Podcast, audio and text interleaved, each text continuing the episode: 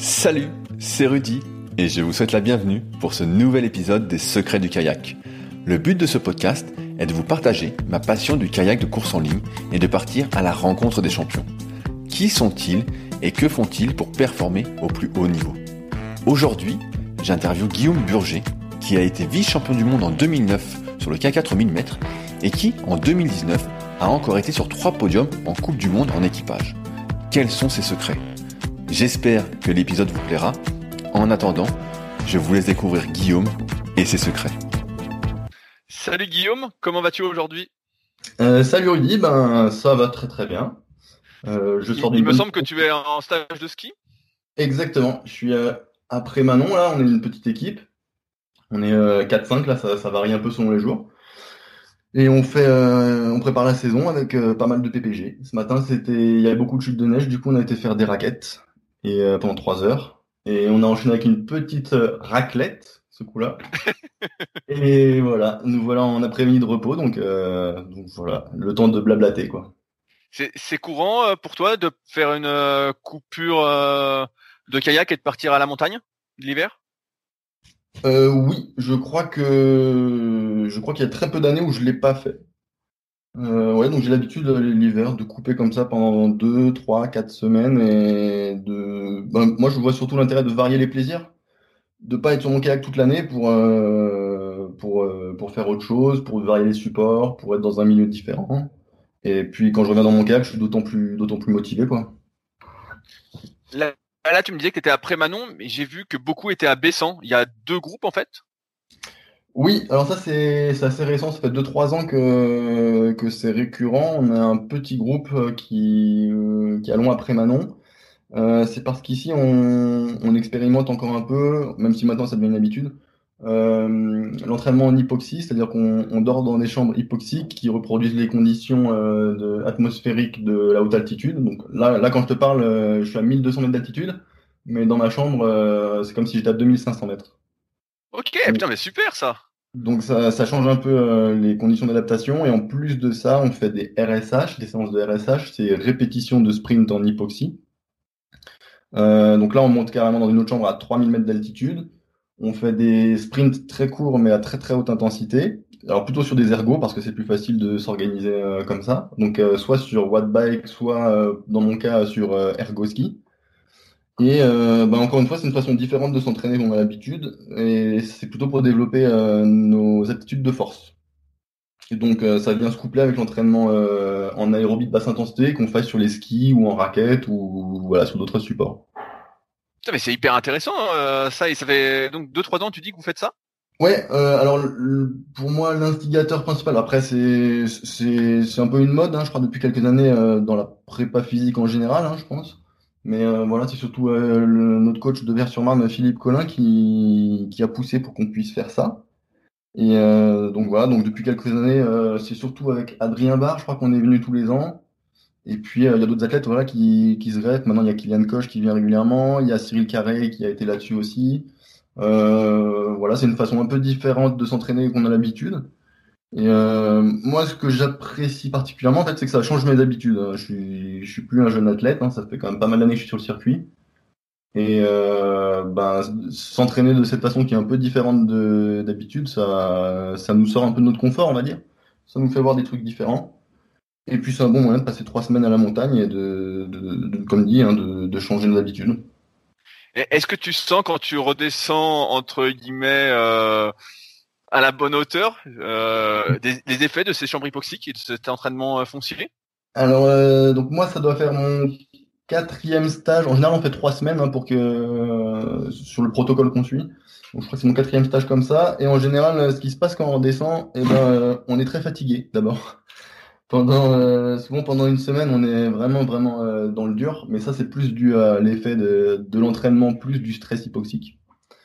Et ensuite, dans un second temps, souvent, effectivement, euh, on sent que tous les efforts d'endurance euh, et la, résistance à l'effort, on est capable d'enquiller un peu plus que d'habitude.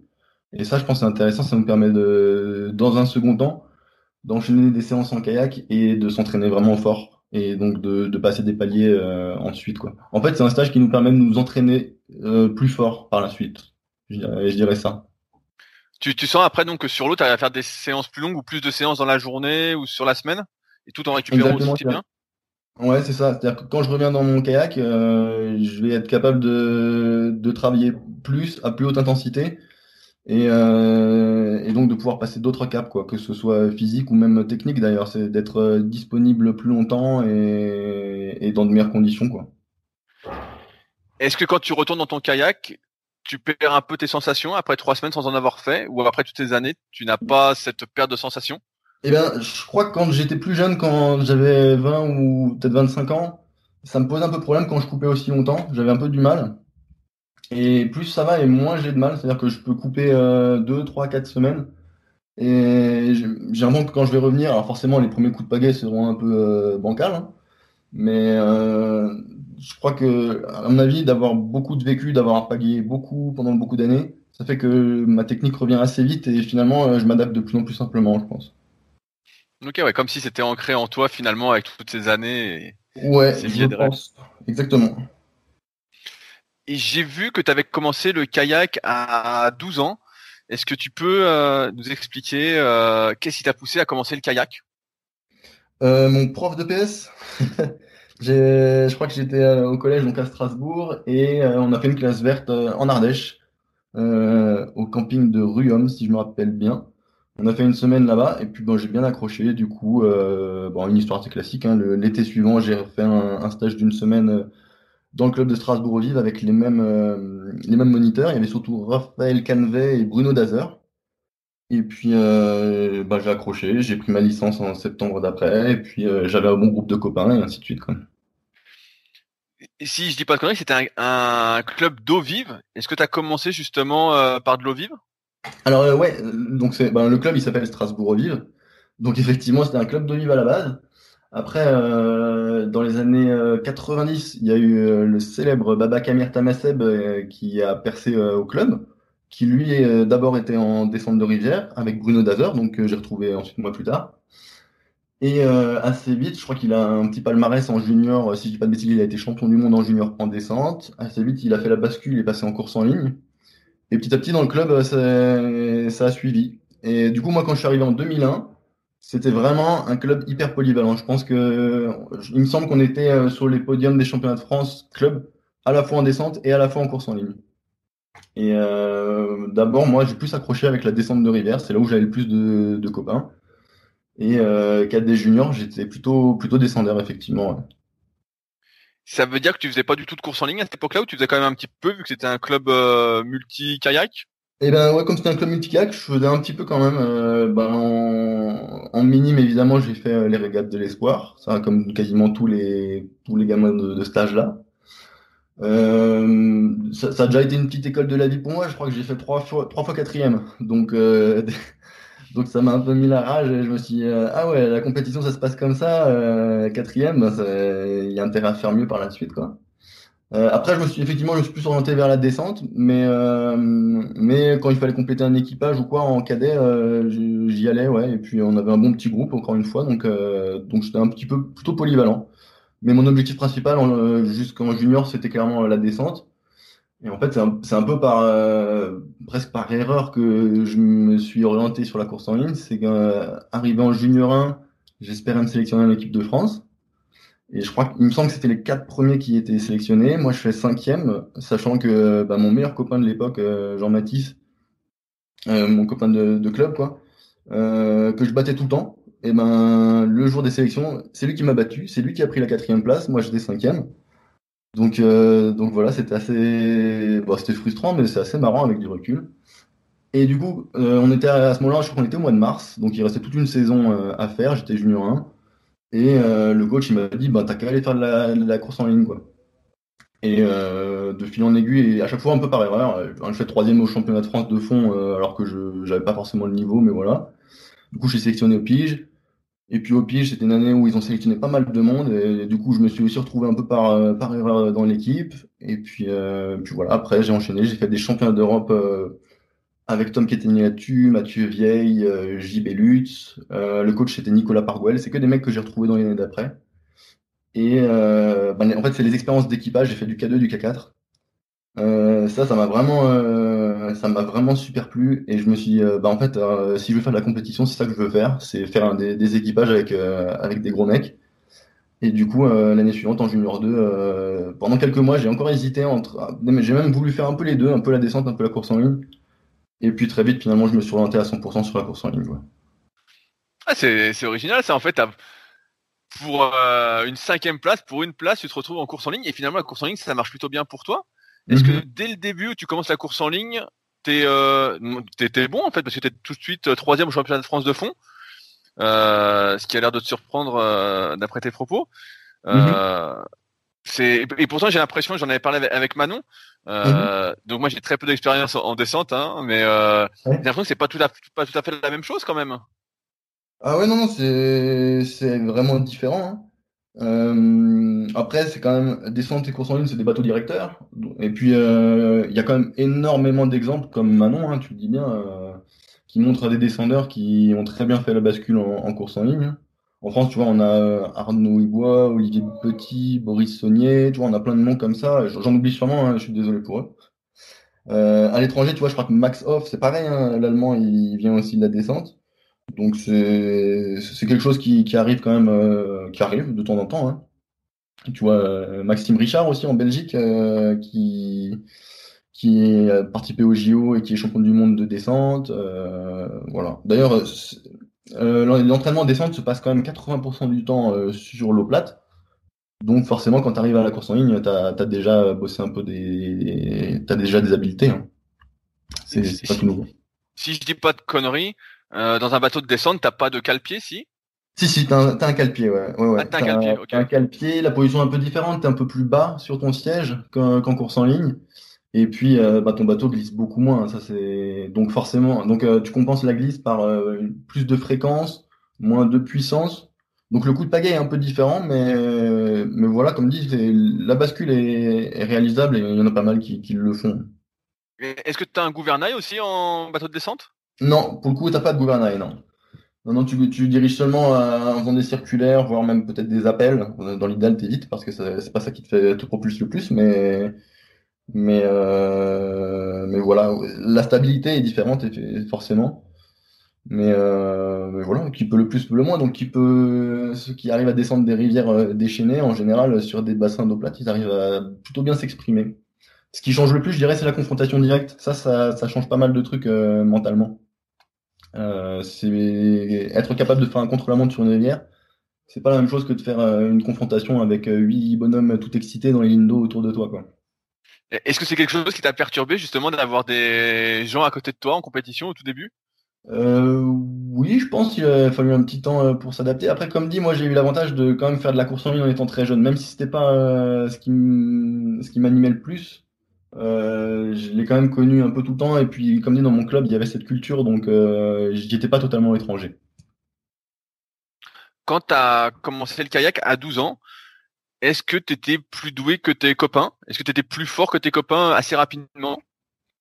Euh, Franchement, non, je crois pas. déjà, donc j'avais 12 ans, donc j'avais fait pas mal de sport. J'avais dû faire du judo, de l'escalade, du basket, euh, un peu tout et un peu rien. J'avais jamais trop accroché. J'étais pas spécialement sportif.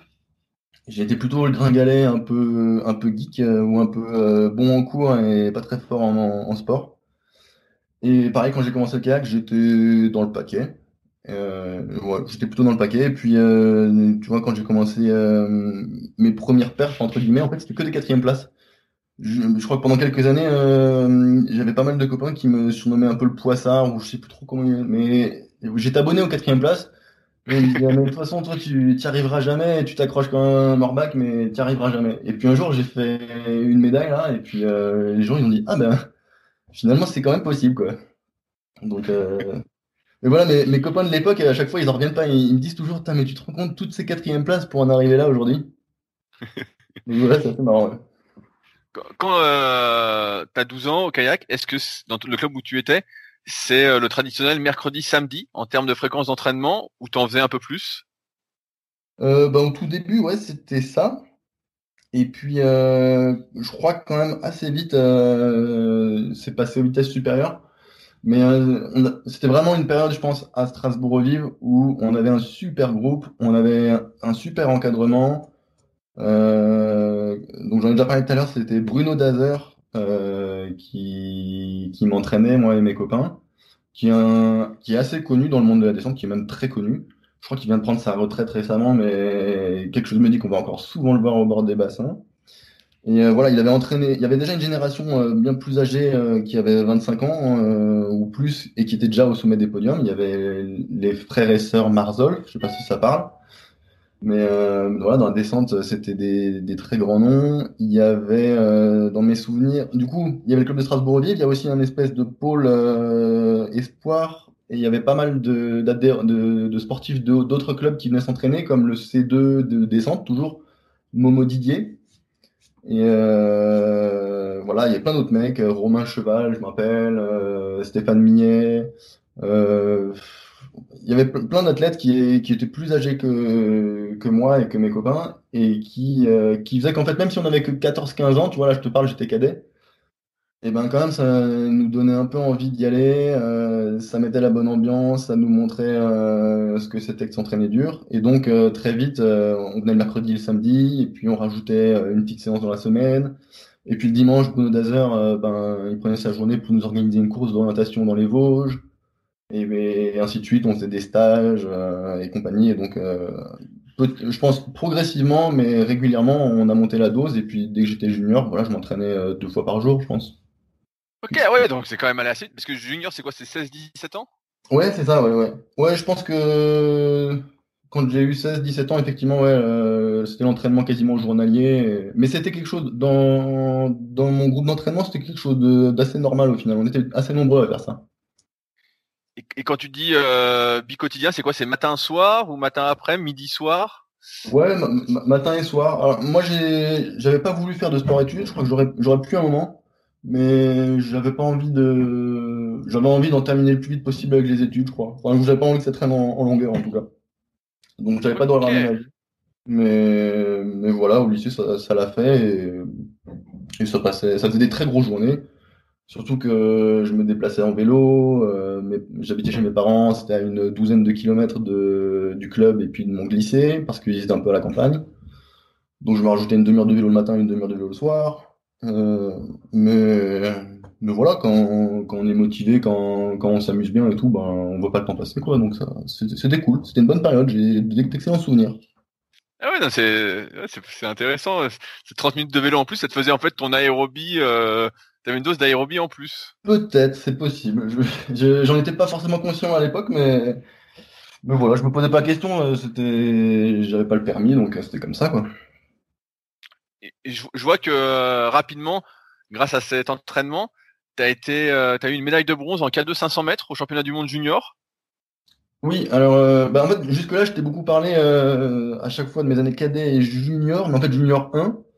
Et, l'année où je suis passé junior 2, bah, du coup en fait junior 1, j'ai vraiment découvert la course en ligne, l'équipe de France. Et vraiment quand j'ai eu l'année de mes 18 ans, je me suis dit là j'ai envie de, de mettre le paquet quoi. Et là, pour le coup, euh, je me suis vraiment entraîné très fort. Il y avait un nouvel entraîneur euh, au club de Strasbourg, c'était Herman Lemarec.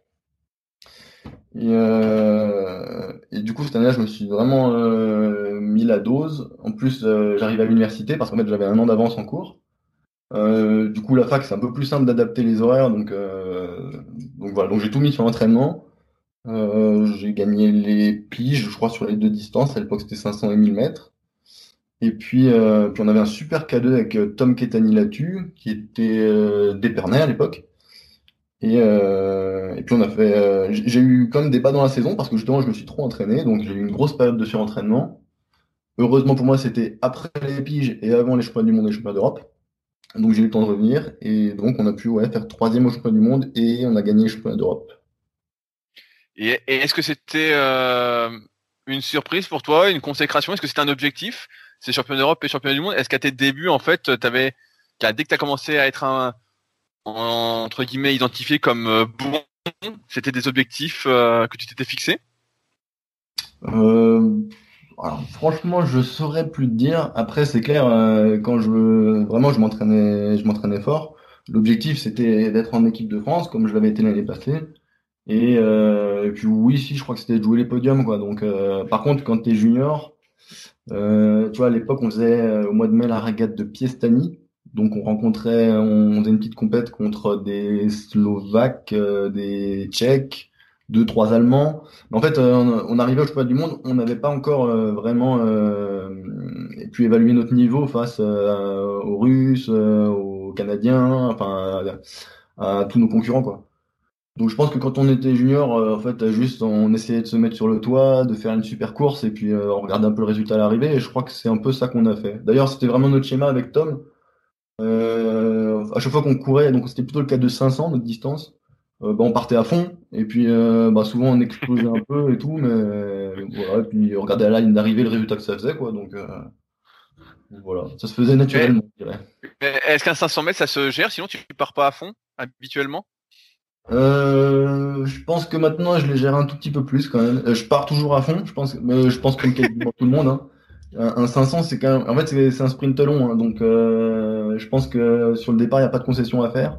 Par contre c'est vrai que si on veut finir dans les meilleures dispositions, il y a un, il y a un temps de glisse, il y a un temps de gestion et, et il y a, il y a un minimum de stratégie quand même. Donc euh, effectivement faut, c'est mieux d'avoir un cerveau, je pense, pour faire du 500 mètres. Là, tu parlais que tu continuais une scolarité donc euh, classique en plus de tes entraînements. Est-ce que ça a toujours été comme ça? T'as pas euh, intégré euh, un parcours aménagé au fur et à mesure de tes années? Non, non. donc j'ai fait ma première année de licence à Strasbourg. Ensuite, j'étais à Vers-sur-Marne. J'étais à la fac juste à côté, à Champs-sur-Marne. Et non, j'ai toujours été dans le cursus classique. Après, euh, à la fac, surtout à, à, Champs-sur-Marne, en région parisienne, et j'ai vraiment eu des super euh, responsables de formation. Eux, en fait, ça leur plaisait d'avoir euh, ben, quelqu'un qui suivait leur, cursus, mais qui avait aussi un autre projet à côté. Ils voyaient plutôt le côté double projet, enrichissement, c'est une expérience de vie supplémentaire. Donc, ils étaient assez arrangeants et au final, quand vraiment j'avais des galères, quand on partait en stage, en compétition, euh, ça, ça l'a toujours fait. Et donc non, j'ai jamais eu à dédoubler des années. Et au final, j'en suis plutôt content, quoi. C'est que ben, j'ai eu 22 ans, j'avais mon master, et puis euh, ben, je pouvais me consacrer d'autant plus euh, au, au, kayak, quoi. Donc euh, non, suis plutôt, j'ai plutôt eu de la chance, et, et en même temps, euh, en cours, ça, ça passait bien, j'avais plutôt de bonnes notes, donc c'était, c'était pas un problème. Je vois aussi par rapport aux vidéos qu'il y a sur ta chaîne YouTube que en 2009, donc tu devais, tu avais quoi, tu avais juste 20 ans. Euh, tu as rejoint le K4 1000 mètres senior et vous avez fini vice champion du monde. Est-ce que pareil, c'était pas une surprise d'être sélectionné rapidement justement dans le K4 senior? Euh, Je dirais pas que c'était une surprise parce que donc été médaillé en junior. L'année suivante, euh, directement, j'ai participé au championnat d'Europe senior, donc c'était en 2008, déjà dans le K4.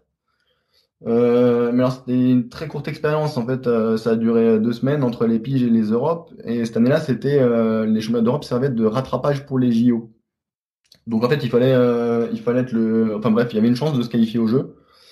Ben il fallait faire un podium au championnat d'Europe. Bon ben ça l'a pas fait, on a fait huitième dans un K4 avec, à l'époque c'était Arnaud Ibois, Maxime Beaumont et Étienne Hubert, si je dis pas de bêtises, et moi. Et euh, bon, bah, pas de qualif au jeu, du coup, euh, saison terminée. moi, je suis redescendu en moins de 23 ans, mais c'était pas forcément le cas de tout le monde. Euh, mais donc déjà en senior 1, voilà, j'avais j'avais eu cette petite sélection et et senior pardon, c'était en senior 1 et en senior 2 donc en 2009 euh, bah là j'ai fait d'excellentes piges, j'étais entre deuxième et quatrième je crois sur le 1000 et sur le 500 mètres. Donc à chaque fois, euh, je pense qu'effectivement, il y, a, peu de mecs qui, ont eu ce niveau euh, à cet âge, mais en fait, c'était quand même relativement progressif. Ce année-là, je progressais assez régulièrement. Et puis, euh, et puis voilà. Et puis après, ben, sur toute la saison internationale avec le K4. Donc là, pour le coup, c'était avec Vincent Luc Rubier, Seb Jouve et Philippe Collin euh, bah, tout de suite, on a trouvé une certaine osmose. Euh, on avait un équipage qui allait vraiment bien. On avait euh, des leaders dans le bateau euh, qui vraiment euh, prenaient le truc en main. On avait Vincent Lecrubier à l'avant qui faisait un super boulot, qui était un super technicien. Et puis au milieu de tout ça, on avait moi, le petit con, qui était là un peu sans trop savoir pourquoi, qui suivait tout le monde et puis qui allait à fond, quoi, un peu la fougue de la jeunesse, tout ça, quoi. Et en fait, on, avait, un super bateau qui tenait bien la route, quoi. Donc, euh, on se posait pas trop de questions. Et puis voilà, hein, une médaille, on la prend, hein, donc on en était bien heureux. Qu'est-ce qui s'est passé en 2010 pour que tu sois pas dans le K4 justement qui a gagné de mémoire? Euh, ben ouais, donc en 2010 il gagne, donc le bateau a changé à moitié, il y avait plus que Seb et Philippe dans le bateau, et les deux autres c'était Étienne Hubert et Arnaud Ibois. Et euh, en fait, euh, donc Vincent Luc Rubier, lui, il avait fait une petite contre-paire sur les piges. Et c'est pour ça qu'il était sorti du bateau. Et moi, j'avais carrément, j'étais à côté de la plaque complète. Hein, je crois j'étais dans les finales B en monoplace.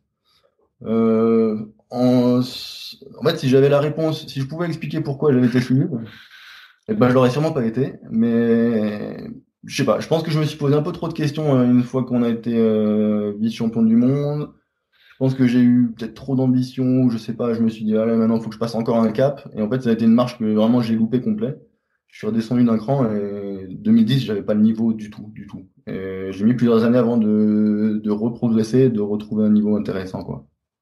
Est-ce que euh, on peut mettre ça sur le compte que tu as peut-être changé de lieu d'entraînement. Tout à l'heure, tu disais que tu as fait tes études en région parisienne et que toi, tu étais à Strasbourg. Donc, j'imagine que tu as changé de lieu d'entraînement et changé d'entraîneur à ce moment-là, à peu près. Ouais, mais non, non, je pense que clairement, ça explique pas. Ou alors, pas, totalement. Euh, de toute façon, je suis passé de Strasbourg à Vers-sur-Marne en septembre 2007.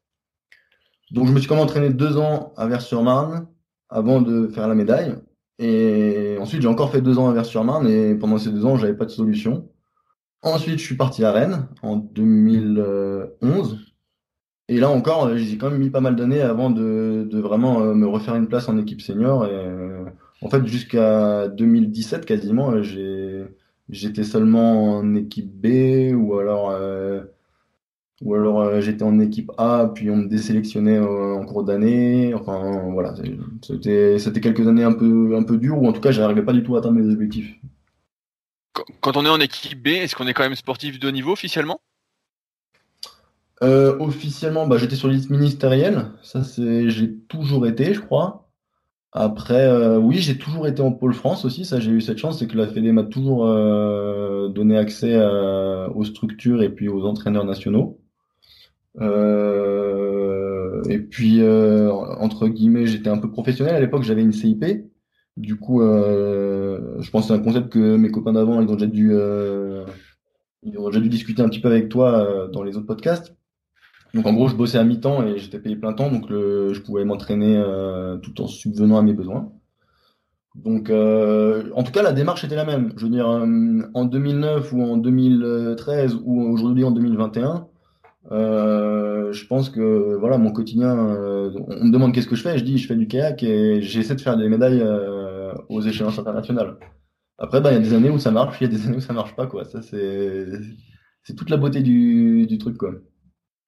Est-ce que euh, quand tu es en, équipe B entre guillemets, tu arrives à avoir des sponsors quand même? J'ai l'impression que quand tu as des sponsors, quand tu es vraiment au top top niveau et quand tu es euh, juste un peu en dessous, qui est dire le top niveau, et eh ben surtout en kayak, tu as peut-être du mal à avoir des sponsors euh, ou des aides, je sais pas, des régions ou des comités? Eh ben, tu vois, Aujourd'hui, en fait, euh, on est en 2021, les années où pour moi c'est le plus dur de trouver des sponsors et des moyens, des régions, euh, des, subventions euh, du CNOSF ou maintenant donc de l'Agence nationale du sport. Vraiment là où c'est le plus dur, c'est depuis 2-3 ans, où la politique elle a un petit peu changé et où maintenant le concept pour moi du, mouvement sportif, on va dire pour, pour englober tout ça, les institutions, la fédération, le CNO et compagnie, c'est de mettre le paquet sur euh, les médaillables, c'est-à-dire en fait les mecs qui ont déjà fait des médailles, et euh, beaucoup moins sur euh, les, les potentiels. Et moi, clairement, depuis 2-3 ans, j'ai quasiment plus aucun soutien, alors que comme je te disais, même en 2013, 14, 15, quand j'étais en équipe B, j'avais une CIP, j'avais une région qui me soutenait financièrement. c'était plus simple à l'époque. Après, en plus, maintenant, ben, depuis un an, il y a le Covid. Euh, tu vois, récemment, dans, je pense tout le monde a dû lire dans l'équipe euh, des articles disant que les athlètes ou les tennisman, euh, ils perdent tous leurs contrats avec leurs équipes entiers, les, les, sportifs professionnels. Mais là, ils parlent de mecs qui avaient des contrats avec des millions et puis aujourd'hui, ils ont plus que 500 000 euros. Enfin, j'en sais rien, tu vois, mais des, montants comme ça. Seulement, nous, kayakistes, on était content qu'on avait quelques dizaines de milliers d'euros à l'année. Là, aujourd'hui, euh, ben, trouver une région qui veut bien aider à acheter un kayak, c'est quasiment plus possible, quoi. En tout cas, ça ouais, à, ce point-là. Ouais, ouais, là, ça devient vraiment très, très, très compliqué. Moi, là, j'arrive en. En fait, j'ai eu une CIP pendant des années. Et ça s'est terminé euh, donc il y a deux ans. On m'a dit clairement euh, pour le reste de ma carrière sportive, je n'aurai plus de CIP. Et bon, ben maintenant, euh, donc j'étais sur du, j'avais une période de chômage puisque j'avais travaillé pendant des années. Mon chômage va s'arrêter dans quelques mois. Ben, je pense que va être le RSA ou, ou, un hypothétique mécène, mais pour l'instant, je vois pas, je vois pas le bout du tunnel, quoi, tu. Ok, putain, mais c'est, ben, j'ai aussi une autre hypothèse entre guillemets. T'as beaucoup de marques euh, ou de sponsors qui sponsorisent plus un nombre d'abonnés qu'un niveau euh, sportif. Moi, je trouve ça euh, assez incroyable. Mais en fait, comme au kayak, c'est très peu mis en avant. Mm-hmm. Et en même temps, c'est difficile à mettre en avant parce que tu es sur l'eau, donc il faudrait quelqu'un qui qui filme, il faudrait vraiment quelqu'un qui fasse les photos, qui fasse tout. ben en fait, je pense que les marques, malheureusement, elles préfèrent encourager un influenceur qui est pas du tout sportif, mais qui va mettre les vêtements de sport, qui a l'apparence du sportif, plutôt que le kayakiste qui est euh, en passe euh, de se qualifier peut-être pour les Jeux Olympiques ou euh, qui a fait 10 ans qu'il est en équipe de France, tu vois. Ouais, ouais. Mais moi, quelque part, ça me paraît un peu logique. Alors, bon, ben, j'ai fait un peu d'études, donc un peu dans la com, mais surtout dans le marketing. Et en fait, ben, nous, qui en fait, on montre rien, nous, les, les kayakistes. On n'a pas d'image. On nous voit une fois de temps en temps quand on arrive à sélectionner aux Jeux Olympiques. Donc moi, on m'a jamais vu, en fait. Euh, il y en a très peu qu'on voit aux Jeux Olympiques. Même quand on passe aux Jeux Olympiques, quand même, c'est pas les kayakistes qu'on met les plus en avant. Et euh, entre ça, pendant 4 ans, on nous voit quasiment pas. Si on veut nous regarder, bah faut aller sur YouTube, faut taper Planète Canoë, ça, tu demandes à 99,9% des Français s'ils connaissent ou s'ils l'ont déjà fait, bien sûr que non, ils l'ont jamais fait. On passe par la télé, les journalistes ils parlent pas beaucoup de nous, donc euh, on n'existe pas. Donc évidemment pour les sponsors c'est un peu dur. Par contre, euh, il y a le côté, effectivement, euh, quand je dis tout ça, moi, je m'en plains un peu, tu vois, je regrette qu'on soit pas plus mis en avant. Mais aussi, d'un autre côté, je pense que c'est à nous, euh, quand je dis nous, c'est les sportifs, c'est les clubs, c'est la fédération, c'est les bénévoles, ce sont les professionnels du kayak. En fait, c'est aussi nous, on se met pas assez en avant, je pense qu'on n'a pas assez d'événements, on va dire, sexy, entre guillemets, où on fait pas assez le spectacle, on fait pas beaucoup de shows, on se montre pas. En fait, si les gens nous voient pas, c'est aussi parce qu'on ne se montre pas nous-mêmes, quoi. Donc, euh, quelque part, euh, on, a, en tout cas, on a une grosse part de responsabilité là-dedans, et je pense euh, c'est à nous d'inventer des événements pour pour rendre la pratique du canoë-kayak attrayante, pour que des gamins ils voient ça et disent c'est impressionnant, Maxime Beaumont il va à 25 km/h, regarde le K4, la puissance que ça dégage. c'est plein de choses. C'est ce que d'autres sports ont réussi à faire les dernières années, comme je pense, euh, je parle souvent du biathlon en, en sport d'hiver, où euh, à la base c'est quand même un sport que très peu de monde euh, pratique. Hein. Déjà le ski de fond c'est pas très pratiqué. Tu rajoutes ça en plus avec du tir, c'est quand même un sport pas très accessible.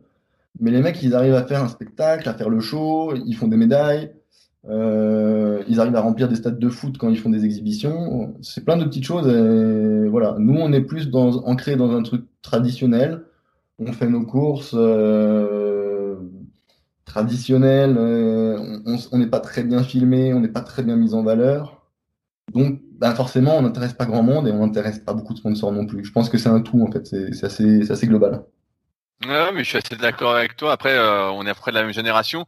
Et je trouve que c'est dur pour, pour nous, d'un point de vue de l'éducation qu'on a reçue, de se mettre en avant si on trouve qu'on fait rien de particulier, tu vois. Tu fais du ski, c'est bien, je vois que tu mets des stories et tout, je vois ce que tu, ce que tu mets. Mais voilà, bah, moi je trouve ça bien. Mais c'est sûr que euh, un petit jeune qui est né avec Internet, avec les réseaux sociaux, bah lui il se filmerait euh, toute la journée, dès qu'il mange un truc, dès qu'il fait quelque chose. Mais euh, je sais pas, moi j'ai l'impression, en tout cas moi j'ai du mal avec les réseaux sociaux justement là-dessus, à partager des trucs banals. Et c'est peut-être ça aujourd'hui qu'il faudrait faire et qui est dur à intégrer, étant donné qu'on n'a pas grandi avec ça. Ouais, peut-être. Effectivement, moi, les réseaux sociaux, euh, je, je trouve pas que je me, je me sens pas très à l'aise avec ça. Et euh, voilà. Moi, je, je pense, j'ai que les plus gros progrès qu'on pourrait faire, c'est plus sur les, les événements. C'est-à-dire, euh, bah, tu vois, en course en ligne, là, maintenant, on a ancré quelque chose depuis quelques années, c'est les Open de France, ces compétitions à Vers-sur-Marne, qui sont super top. Elles sont euh, techniquement, elles sont top. Euh, on a des systèmes de départ, euh, un bassin très professionnel, on a tous les meilleurs athlètes français, on a vraiment des courses avec des résultats des fois surprenants. Tous les ingrédients sont là. Par contre, on ne fait pas de pub, on n'est pas filmé, ou alors simplement sur une chaîne qui reste quand même, je crois que c'est sur Dailymotion, hein, il me semble. Il y a quelque chose qui fait, mais c'est pour les adhérents de la FFCK en fait. C'est pas très on peut pas le diffuser par exemple euh, sur une TV. Voilà, c'est pour les connaisseurs quoi. Euh, et en fait, il n'y a pas de show autour. pareil pour les championnats de France. C'est une super compète, les championnats de France, tu vois. Euh, dans le kayak, on est très fort pour. enfin, on est très fort. En tout cas, il y, en a un credo, c'est l'esprit club. et là-dessus, je pense qu'on est quand même plutôt bon. On, on, arrive à avoir cet esprit club, c'est-à-dire un peu tribu, un peu on est tous copains, on est dans des assauts on bagarre, le club de Saint-Laurent, le club d'Auxerre, le club de Saint-Grégoire, tout ça. on est une grande famille, ça c'est super bien. Par contre, on est une famille pas très euh, visible, pas très ouverte sur tout le monde. Euh, on fait pas des spectacles grand public, on, a du mal à intéresser les gens qui sont autour de nous, on fait pas un super show. Et du coup, ben, on est un peu condamné à rester dans notre petit cercle de passionnés. Et, et je, alors je sais pas, peut-être que c'est très bien comme ça, mais peut-être qu'on pourrait aussi essayer d'en sortir un peu et puis essayer de, de grandir un peu plus. Peut-être ça pourrait valoir le coup. Et d'ailleurs, euh, bah, je parle un peu tout seul, désolé, hein, mais euh, t'inquiète, c'est bien. C'est un peu aussi la base du problème euh, qu'on a eu, euh, enfin qu'on a depuis début décembre, avec euh, la suppression de, de distances olympiques. Euh, au jeu de Paris 2024, on va perdre le 200 mètres hommes et femmes. Euh, pour moi, la base de ce problème-là, c'est un peu pareil. C'est qu'on a un super sport. Franchement, j'en suis persuadé et je pense que les gens qui s'y intéressent, ils sont d'accord. Euh, il y a plein, il y a plein de pays qui, qui, qui sont en compétition.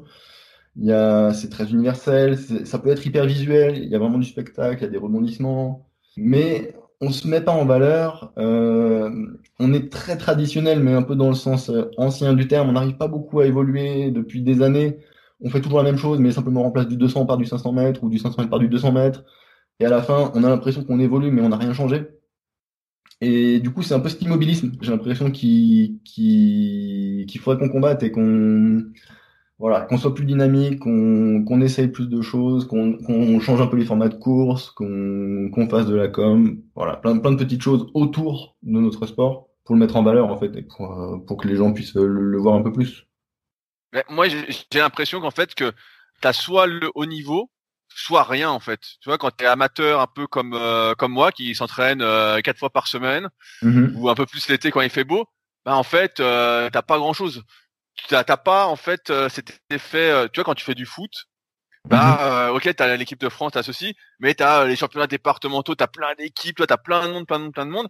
Et là on a mhm. l'impression qu'il n'y a pas un peu ce entre deux, tu vois. Il n'y a pas ce truc. Soit tu débutes et t'es, gamin, et c'est ce que j'en parlais avec Francis. Tu mhm. débutes, t'es gamin, t'as 12, 12, 15 ans, on s'occupe de toi à fond, on te pousse et tout. Et puis quand t'es à, t'as 25, 30, 35 ans, jusqu'à temps que tu sois un peu master, bah, en fait, mhm. t'as rien, quoi. T'es un, peu, es un peu fourré, quoi. Euh, ouais, c'est ça qui fait que t'as pas la, je pense, t'as pas la masse, quoi. Ouais, t'as raison. Bah, de toute façon, euh, parmi les compétiteurs, clairement, on voit que euh, dès qu'on atteint 20-25 ans, bah, souvent les gars, ils, ils vers les études et vers le boulot. Et le kayak, ça disparaît quasiment. Et c'est vrai qu'il y a toute une génération qui, à chaque fois, qui, qui nous manque un peu. Après, encore une fois, je pense qu'il existe des choses. Euh, tu vois, moi, le premier truc auquel je pense, c'est la régate de deux euh, qui est euh, fin juin ou début juillet en général. Il y a Boulogne-sur-Mer qui a souvent organisé euh, une régate internationale. Il y a Saint-Laurent-de-Blangy, depuis quelques années, bah ça, ça me tient à cœur. Il y a le Brest Kayak Festival. Ce sont là pour le coup, moi, en tout cas, j'avoue que c'est un truc qui pourrait faire durer ce genre de public, ce genre de de semi-compétiteurs, ou je sais pas comment tu les appellerais. Ces gars de 20, 25, 20, 25 30 ans qui veulent s'entraîner, qui veulent pas forcément faire du très haut niveau, mais qui adorent le kayak. Et euh, c'est des événements, je pense, un peu qui mêlent vraiment de la compète et à la fois le côté festif, le côté euh, on partage une pratique, euh, on, est content de se retrouver. En plus, le kayak, quand on fait ça l'été, il fait beau, on passe des bons moments sur le bord aussi. Et, et toi, tous les exemples que je viens de te donner, De Cise, Boulogne-sur-Mer, le Brescac Festival. Bah, c'est des trucs quand même où on a du mal à déplacer les foules, quoi. Il y a rarement plus de 200 ou 300 personnes alors que c'est un truc national. Et je sais, je sais pas trop qu'est-ce qui, qu'est-ce qui pourrait ramener tout ce monde-là, mais à mon avis, c'est en proposant ce genre d'événement, en plus des championnats de France et des compétitions vraiment, tu vois, structurantes, les championnats régionaux, les, les interrégionaux, ça, ça en a besoin parce que c'est un peu la, base de la, compétition, quoi. Mais euh, en fait, c'est ça, c'est rendre la compétition plus fun par des événements comme, euh, donc encore une fois, De Cise, euh, Saint-Laurent-de-Blangy, tout ça. Je pense que c'est un, un, échelon sur lequel on, est, on a un peu du mal. On reste très souvent sur les compètes traditionnelles et on a du mal à sortir du cadre et à proposer des trucs qui, qui bougent un peu, quoi. Non, mais moi, moi, ce que tu me dis, bah, je connaissais le Braze euh, Kayak Festival, les autres je connaissais pas, donc j'ai noté pour euh, regarder. Mhm. Et ouais, effectivement, d'un point de vue communication, euh, j'ai pas l'impression que ça sorte, tu vois. Et pourtant, je suis, bah, mhm. je suis à moitié, un peu plus qu'à moitié de loin, et j'en entends pas parler de tout ça en fait. Et, et est-ce que justement, ce que tu as lancé très récemment notamment euh, ce qu'on va appeler, euh, comment tu l'appelles, Burg Air. Avec... Est-ce que c'est pour toi quelque chose justement euh, dans cette optique de communication? Euh, alors Burger, donc pour ceux qui connaissent pas, c'est juste une page Instagram et puis Facebook aussi, euh, sur lequel je mets des vidéos en ligne. Ça a commencé il y a un an en fait, je me suis acheté un petit drone. Hein, c'est un truc que de plus en plus de sportifs ont, ont dans leur valise. Hein. Et Bon, à la base, déjà, en fait, j'aime bien partager euh, les, les belles choses qu'on fait. Et, tu vois, avant d'être un sportif de niveau, je pense que je suis un sportif tout court. Euh, tu vois, bah, ce matin, j'ai fait trois heures de raquette. Euh, il y avait zéro compète. Hein. Mais juste, on était content d'aller d'aller courir dans la puff et puis euh, de, se plaquer au sol avec les copains et puis d'arriver d'être tout fatigué et puis on dévore une raclette pour et puis ça ira mieux après quoi. Et bah moi en fait j'aime bien partager ce genre de petits moments et puis, puis c'est ouais je pense pour beaucoup de sportifs, c'est hum, l'intérêt de faire du sport, c'est de partager des expériences, de partager des émotions, de partager des moments. Donc Burger, pour moi, c'est le premier truc. En plus, il y avait un truc tout con quand j'ai lancé la page, c'est que comme euh, j'avais ce drone, eh ben, faut que je le pilote ce drone. Et comme je le pilote, bah, je peux pas me filmer. Donc je filmais les autres. Euh, donc en fait, si je voulais montrer ces images de, mes amis et de mes coéquipiers, bah, il fallait que je le mette sur un compte autre que le mien. Donc c'est pour ça que je l'ai créé. Euh, après, ouais, je pense c'est un peu ça, c'est euh, de montrer les expériences qu'on vit et puis si ça peut donner envie, tant mieux. Si des gens peuvent se dire que faire du sport c'est cool, bah voilà, moi ça, ça suffit quoi. Et puis, puis l'autre truc aussi, c'est que du coup, comme je l'ai dit tout à l'heure, je suis au chômage, du coup, bah, j'ai plus grand chose à faire de mes journées à part du sport. Donc ça m'occupe mes, mes après-midi de repos de, de, filmer, de monter des vidéos quoi. Donc, voilà. Ah moi, moi, moi je trouve ça super ce que tu fais avec les drones et effectivement je trouve que euh, bah, c'est des super images, ça donne envie euh, et je pense que effectivement c'est ce qui manque aujourd'hui bah, au kayak là on parle un peu euh, de cette médiatisation mais c'est ce qui manque c'est mmh. ces belles images là qui sont pas en fait des images anormales mais qui sont les vraies images du kayak en fait Ouais, euh, qu'on voit nulle part, tu vois. S'il y avait des vidéos comme ça sur euh, les régates que tu dis, euh, que tu as cité, mmh. mais je suis sûr mmh. que ça attire du monde en fait, parce qu'on se dit putain, mais c'est super beau, putain, mais c'est incroyable. C'est moi la première fois que j'ai vu du kayak, je me souviens, c'est un pote qui m'en avait parlé, il me dit on va faire du kayak. Alors tu sais, moi je tape sur le net et tout, et puis dès que j'ai vu ça, je dis putain, mais c'est génial en fait. Mmh. Tu sais, je me suis dit, euh, kayak course en ligne, c'est putain les mecs. Je me suis dit, putain, les mecs sont balèzes, ils tirent super fort, putain, ça, ça glisse et tout. Je me suis dit, mais c'est top, quoi. Sauf que, euh, en fait, bah, comme il n'y avait pas d'image avant, etc., j'ai dû faire des recherches et tout, et c'était quoi, il y a 4-5 ans.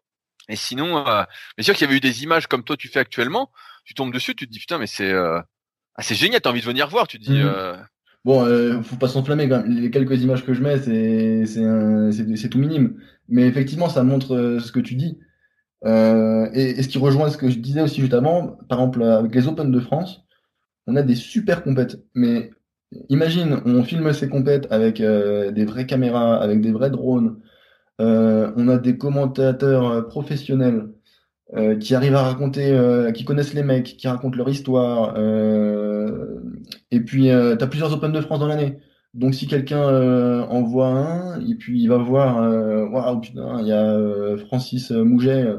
Putain, là, lui, il est impressionnant. il a fait un truc, mais il fait que troisième est-ce que la prochaine fois il est capable de passer une étape ou quoi? Et, ces personnes elles vont revenir la fois d'après. en fait, c'est un peu un tout. C'est que je pense qu'on a un super bon produit dans le sens, on a un super sport qu'on peut vraiment mettre en valeur. On a vraiment quelque chose qu'on peut montrer. Mais comme on le met pas en valeur, et ben en fait personne n'en est vraiment conscient. Même si, euh, comme tu l'as dit encore une fois, euh, quand des gens voient du kayak en général, souvent, ils disent c'est impressionnant. Alors, ils se reconnaissent pas forcément dans nous, le, grand public, parce que euh, souvent les kayakistes, on est baraqués, on est musclés, on fait un truc que les gens ne comprennent pas très bien. Enfin, ils ont déjà fait du kayak, mais ça ressemble quand même pas à ce qu'on fait. Mais ils sont impressionnés quand même, et ça, ça intrigue, je pense. Et si en plus on pouvait faire plus de médailles, parce que ça, quand même, ça aide aussi. Quand, quand as un Français qui, qui, joue la médaille et qui va la faire, ben, ça, euh, je pense que ça pourrait vraiment nous permettre de, de nous montrer notre meilleur avantage, d'accrocher l'attention de quelques personnes et peut-être de, d'entrer un peu plus dans l'esprit des gens. Et euh, je pense que c'est un tout. C'est, je pense que les athlètes, grosso modo, moi j'ai envie de dire, euh, on fait le boulot. Juste, il faudrait qu'on fasse encore plus de médailles pour être plus souvent mis en avant. Par contre, tout ce qu'il y a autour, euh, comment on est filmé, comment on est interviewé, comment euh, les commentateurs ils, euh, ils nous vendent, comment on arrive à ramener des sur le bord pour avoir de, de l'ambiance. Regarde les images, regarde les images des championnats du monde de 2019 à Szeged quand tu as 10 000 personnes sur le bord qui hurlent à la mort. Ça prend au trip et c'est, je pense, c'est vraiment du spectacle sportif. Mais c'est des images qu'on voit trop rarement et que qu'on met pas en valeur pour être pour être plus reconnu quoi récemment, je suis tombé sur une euh, vidéo de toi euh, avec Ocean Park, qui est d'ailleurs une très belle vidéo euh, sur ta chaîne YouTube. Est-ce que tu travailles avec Ocean Park? Oui, on peut dire qu'on travaille ensemble. Enfin, bon, je dirais plutôt qu'on est, on est un peu copains. C'est eux qui m'ont contacté sur, sur les réseaux sociaux. voilà, Ocean Park, c'est une petite marque bretonne, enfin plus si petite, quoi, qui se développe plutôt pas mal et euh, qui est un peu orienté sur le monde des sports de glisse, du surf en particulier, mais les sports de glisse en général. Et puis, euh, bon, je sais pas, euh, on s'est rencontrés, on a fait un petit shooting photo, et puis bah, mon univers, on va dire, et surtout tout ce qui est autour du club de, de Saint-Grégoire, et donc ce qu'on voit dans cette vidéo, bah, ça leur a plu, et puis, puis voilà, c'est des mecs super sympas on s'entend bien, ils, m'encouragent, ils me soutiennent, et puis, euh, et puis bah, moi je suis, super content de porter les couleurs d'un, voilà, d'une petite marque euh, ambitieuse et cool à la fois. Je trouve que en fait, je me reconnais un peu dans, leur projet et ça me fait vraiment plaisir de, les suivre de loin. Quoi. Ouais, ben, je, je, me demandais ça parce que c'est ce qu'ils font, c'est euh, très propre. Je trouve que leur univers graphique est très beau. Euh. Ah ouais, ils sont hyper pro, par ça c'est clair. Mais comme dit, ils sont hyper pro et hyper cool et, sans se prendre la tête en même temps. Donc, euh...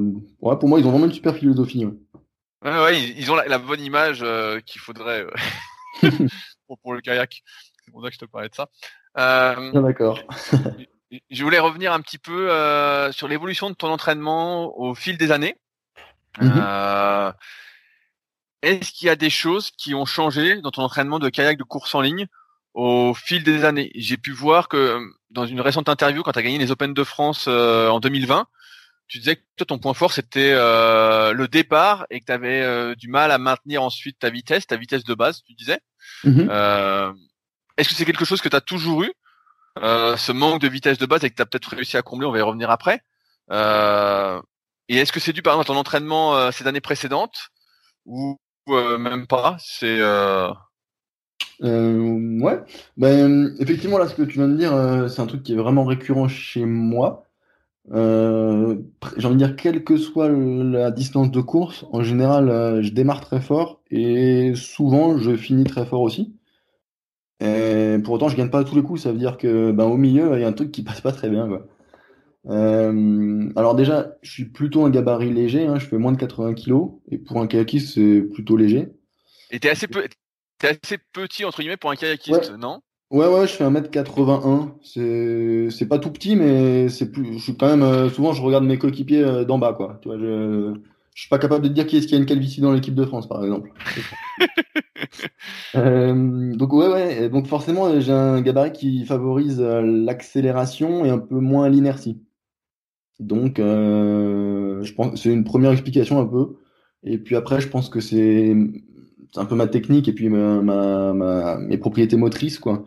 Je pense que je peux être véloce et par contre, je suis pas hyper puissant. Ça, c'est un peu une caractéristique de base. Après, bah, alors, pourquoi tu fais pas du 200 mètres si tu démarres super vite et que tu finis super fort eh ben, comme dit, même sur 200 mètres, euh, je pense que je suis parmi les meilleurs euh, au départ. Euh, enfin, en tout cas, je, je, me défends bien. Mais par contre, même déjà sur 200 mètres, j'arrive pas trop à maintenir ma vitesse jusqu'au bout. Je, souvent, je, je, pars correctement et je dégringole au fur et à mesure de la course. Et après, c'est peut-être aussi un peu mental. Hein, peut-être que, d'ailleurs, c'est un tout. Hein. Mais voilà, je pense qu'il y a un petit côté un peu où je peux être un peu fougueux. Euh, quand euh, je suis en forme, euh, ma technique va bien, du coup, je vais à fond, je réfléchis pas trop. D'ailleurs, ça, ça, revient, c'est ce qu'on disait il y a, il y a quelques, au début de l'interview là sur le 500 mètres. Je crois que je suis assez, quand je calcule pas, je peux faire des trucs. Par contre, quand je commence à fatiguer ou quand il faut commencer à être un peu malin, ben là peut-être que toutes les connexions se font plus et, et je perds ma technique et du coup je perds ma vitesse et ainsi de suite quoi. Et ben, j'en suis assez conscient, tu vois, mais c'est quand même un défaut que j'ai du mal à corriger. Euh, quand même, ça fait des années avec euh, différents coachs, on l'a bien repéré, j'ai déjà bien bossé là-dessus. Il y a des fois où j'arrive à faire des progrès, hein, tu vois, l'Open de France en, l'été dernier, là, sur le 1000 mètres, j'ai vraiment réussi à passer un cap. Mais depuis, j'ai aussi fait d'autres courses où ben, je suis retombé dans mes travers. Donc euh, voilà, c'est quelque chose que je maîtrise pas parfaitement là, ce, ce train de course, cette, euh, cette vitesse de croisière. Et, euh, et, voilà, faut que je continue à bosser là-dessus. Après, je pense aussi, moi, il y a toujours un truc que j'ai un peu du mal, c'est que je suis pas un, très bon individuel. Le mono, en monoplace, j'ai un peu du mal. J'ai toujours l'impression qu'en équipage, j'arrive à bien plus m'exprimer dans un bateau où il y a de l'inertie, où euh, il y a plus de puissance, du coup, forcément, comme on est plus nombreux. Et c'est un truc où j'arrive à, avoir un peu plus de régularité. Et voilà, en monoplace, j'ai pas encore trouvé toutes, euh, toutes, ces, toutes les clés, quoi. Donc, il euh, faut que je continue à bosser là-dessus. C'est intéressant ce que tu dis parce que ça fait presque 20 ans que tu fais du kayak. est-ce que, est-ce que tu et donc au bout de 20 ans, tu vois, on parle de régularité dans le monoplace, donc on pourrait dire au bout de 20 ans que ce serait presque acquis, tu vois, euh, pour pas dire mhm. acquis. Est-ce que tu penses que ça peut être dû à tes entraînements lors de tes premières années, avant que tu identifies ce point faible-là? Ouais, c'est possible. Hein. Je pense que c'est quelque chose qui est ancré depuis très longtemps, mais euh, honnêtement, je pense que ce que je dis, c'est pas très original. Hein. Je pense que euh, tu prends n'importe quel top athlète, tu peux trouver ses points forts et ses points faibles assez vite. Hein. Euh, il y en a d'autres, euh, justement, ils, ils vont pas être capables d'être très véloces, mais très puissants. Et du coup, tu vois, ils auront euh, qu'une seule vitesse. Ils vont partir tout doucement, mais par contre, ils seront inarrêtables et, finalement, à la fin, c'est eux qui vont débouler. C'est, ça fait partie de l'ADN de, de, chacun, en fait, je pense, de, des trucs comme ça, quoi. Mais, euh, mais ça n'empêche pas de le bosser et de s'appuyer sur ses points forts et de gommer ou en tout cas de mettre entre parenthèses ses points faibles pour aller le plus vite possible. Quoi. Et ça, c'est, je pense, c'est ce qu'on fait euh, tous tous les jours euh, à l'entraînement et quand, quand on s'aligne sur les compètes. En, en, quoi ça consiste tes entraînements pour travailler justement cette vitesse de croisière? Euh, ben ça c'est pour moi c'est quand même principalement technique le, le, truc parce que physiquement en fait euh, j'ai pas de problème d'endurance ou de, de, de, tenir un effort. Euh, surtout quand on voit que je fais des courses des fois où je suis capable de relancer fort sur la fin de, de course. Ça veut dire que j'ai de l'énergie et que, que je suis capable. C'est plus de maintenir ma technique, c'est-à-dire euh, l'avancement euh, par coup de pagaie sur toute la course. Et du coup, ça, ça passe. Pour moi, les séances clés, ce sont des séances de puissance aérobie où on fait des efforts justement assez longs de 3-4 minutes, voire même 6 minutes où euh, bah justement euh, j'essaye euh, de sur un effort qu'on va dire de 4 minutes, ben, je vais me dire toutes les 30 secondes, il faut que je me concentre pour que vraiment ma vitesse, elle se maintienne, elle se maintienne coûte que coûte. Je trouve les solutions techniques pour pour planter ma pagaie et avancer mon bateau par dessus. Donc donc voilà, pour moi c'est mental, c'est et puis c'est avec les coachs qu'il faut qu'il faut trouver les solutions pour pour résoudre ça quoi. Est-ce que c'est des séances que tu aimes faire? Non, bah non, justement pas. Ah voilà. Moi, en tout cas, clairement, c'est bosser mon point faible. Et bah, je sais pas si tout le monde est comme ça, mais moi, j'aimerais ce qui est le plus plaisant, c'est de s'appuyer sur ses points forts. Donc à l'inverse, une séance de puissance aérobie, par exemple, où on va faire des efforts très intenses d'une minute, ben moi ça c'est un truc j'adore. J'ai l'impression que je peux créer beaucoup de vitesse, je, je suis pas en défaut, j'arrive à aller au bout de l'effort, j'arrive à répéter ça plusieurs fois. Euh, donc, à l'inverse, bosser mon point faible, ben, c'est c'est laborieux un peu. Mais par contre, quand il y a le résultat derrière, quand j'arrive à faire une bonne course comme celle que je te disais en exemple juste avant, eh ben c'est c'est hyper valorisant, c'est hyper euphorisant. T'es es super content de, de ta réalisation, quoi. Donc donc c'est quand même quelque part, c'est quand même avec plaisir que je fais, ou en tout cas avec envie, on va dire. Plus jeune, tu disais que tu avais gagné, tu avais fini troisième au championnat de France de fond. Donc tu as quand même ce, ce foncier en fait qui est, qui est déjà là. J'ai envie de te dire. Ouais, ouais, comme je te disais, je pense vraiment pas que le problème soit foncier. Euh, je suis sûrement pas le, le plus gros caisson du circuit. Hein. C'est pas moi qui ai la, plus grosse caisse ou quoi que ce soit. Je suis pas spécialement fan des efforts longs ou, ou euh, des séances d'aérobie de interminables à des vitesses pas possibles. Mais, mais ça, c'est pas mon point faible. Donc, comme dit, c'est pas, c'est pas là-dessus. C'est plus vraiment sur, euh, sur la réalisation d'une course, sur euh, mon investissement sur chaque coup de pagaie, sur euh, est-ce que je reste bien gainé, est-ce que j'arrive à propulser mon bateau avec mes jambes du début à la fin pendant 3 minutes 30 sur une course de 1000 mètres. C'est, c'est plus ça, quoi. C'est là-dessus que tu travailles, donc techniquement, c'est garder je vais simplifier, euh, simplifier, dire avec mes mots, mais en gros, euh, garder tes pieds au fond du bateau, bien pousser dessus, euh, rester grand, euh, ouais, Surtout qu'aussi, un truc que j'ai pas dit, c'est que vraiment, je pense que la distance sur laquelle je suis le plus à l'aise, pour moi c'est évident, c'est le 500 mètres, ou le 400 comme on fait aux Open de France. Mais bah là, depuis deux ans, comme on a loupé la qualif en K4 pour les Jeux, ben, ma seule option pour aller encore aux Jeux à Tokyo, en espérant qu'ils soient maintenus, c'est le K 1000 mètres et là, pour le coup, le 1000 mètres, c'est, pour moi, ça a toujours été une distance euh, sur laquelle j'ai je peux être bon, mais j'ai jamais encore vraiment sorti la course, quoi. Et, et pour ça, effectivement, c'est comme tu dis, rester au fond du bateau, pousser sur les cale-pieds et, et, rester vraiment investi pendant 3 minutes 30, quoi. C'est, c'est ça mon défi, quoi.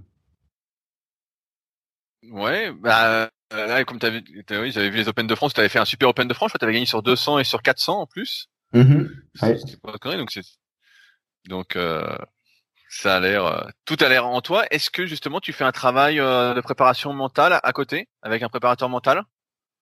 De façon ponctuelle, ouais. Alors la préparation mentale, j'en ai, déjà fait avec plusieurs intervenants.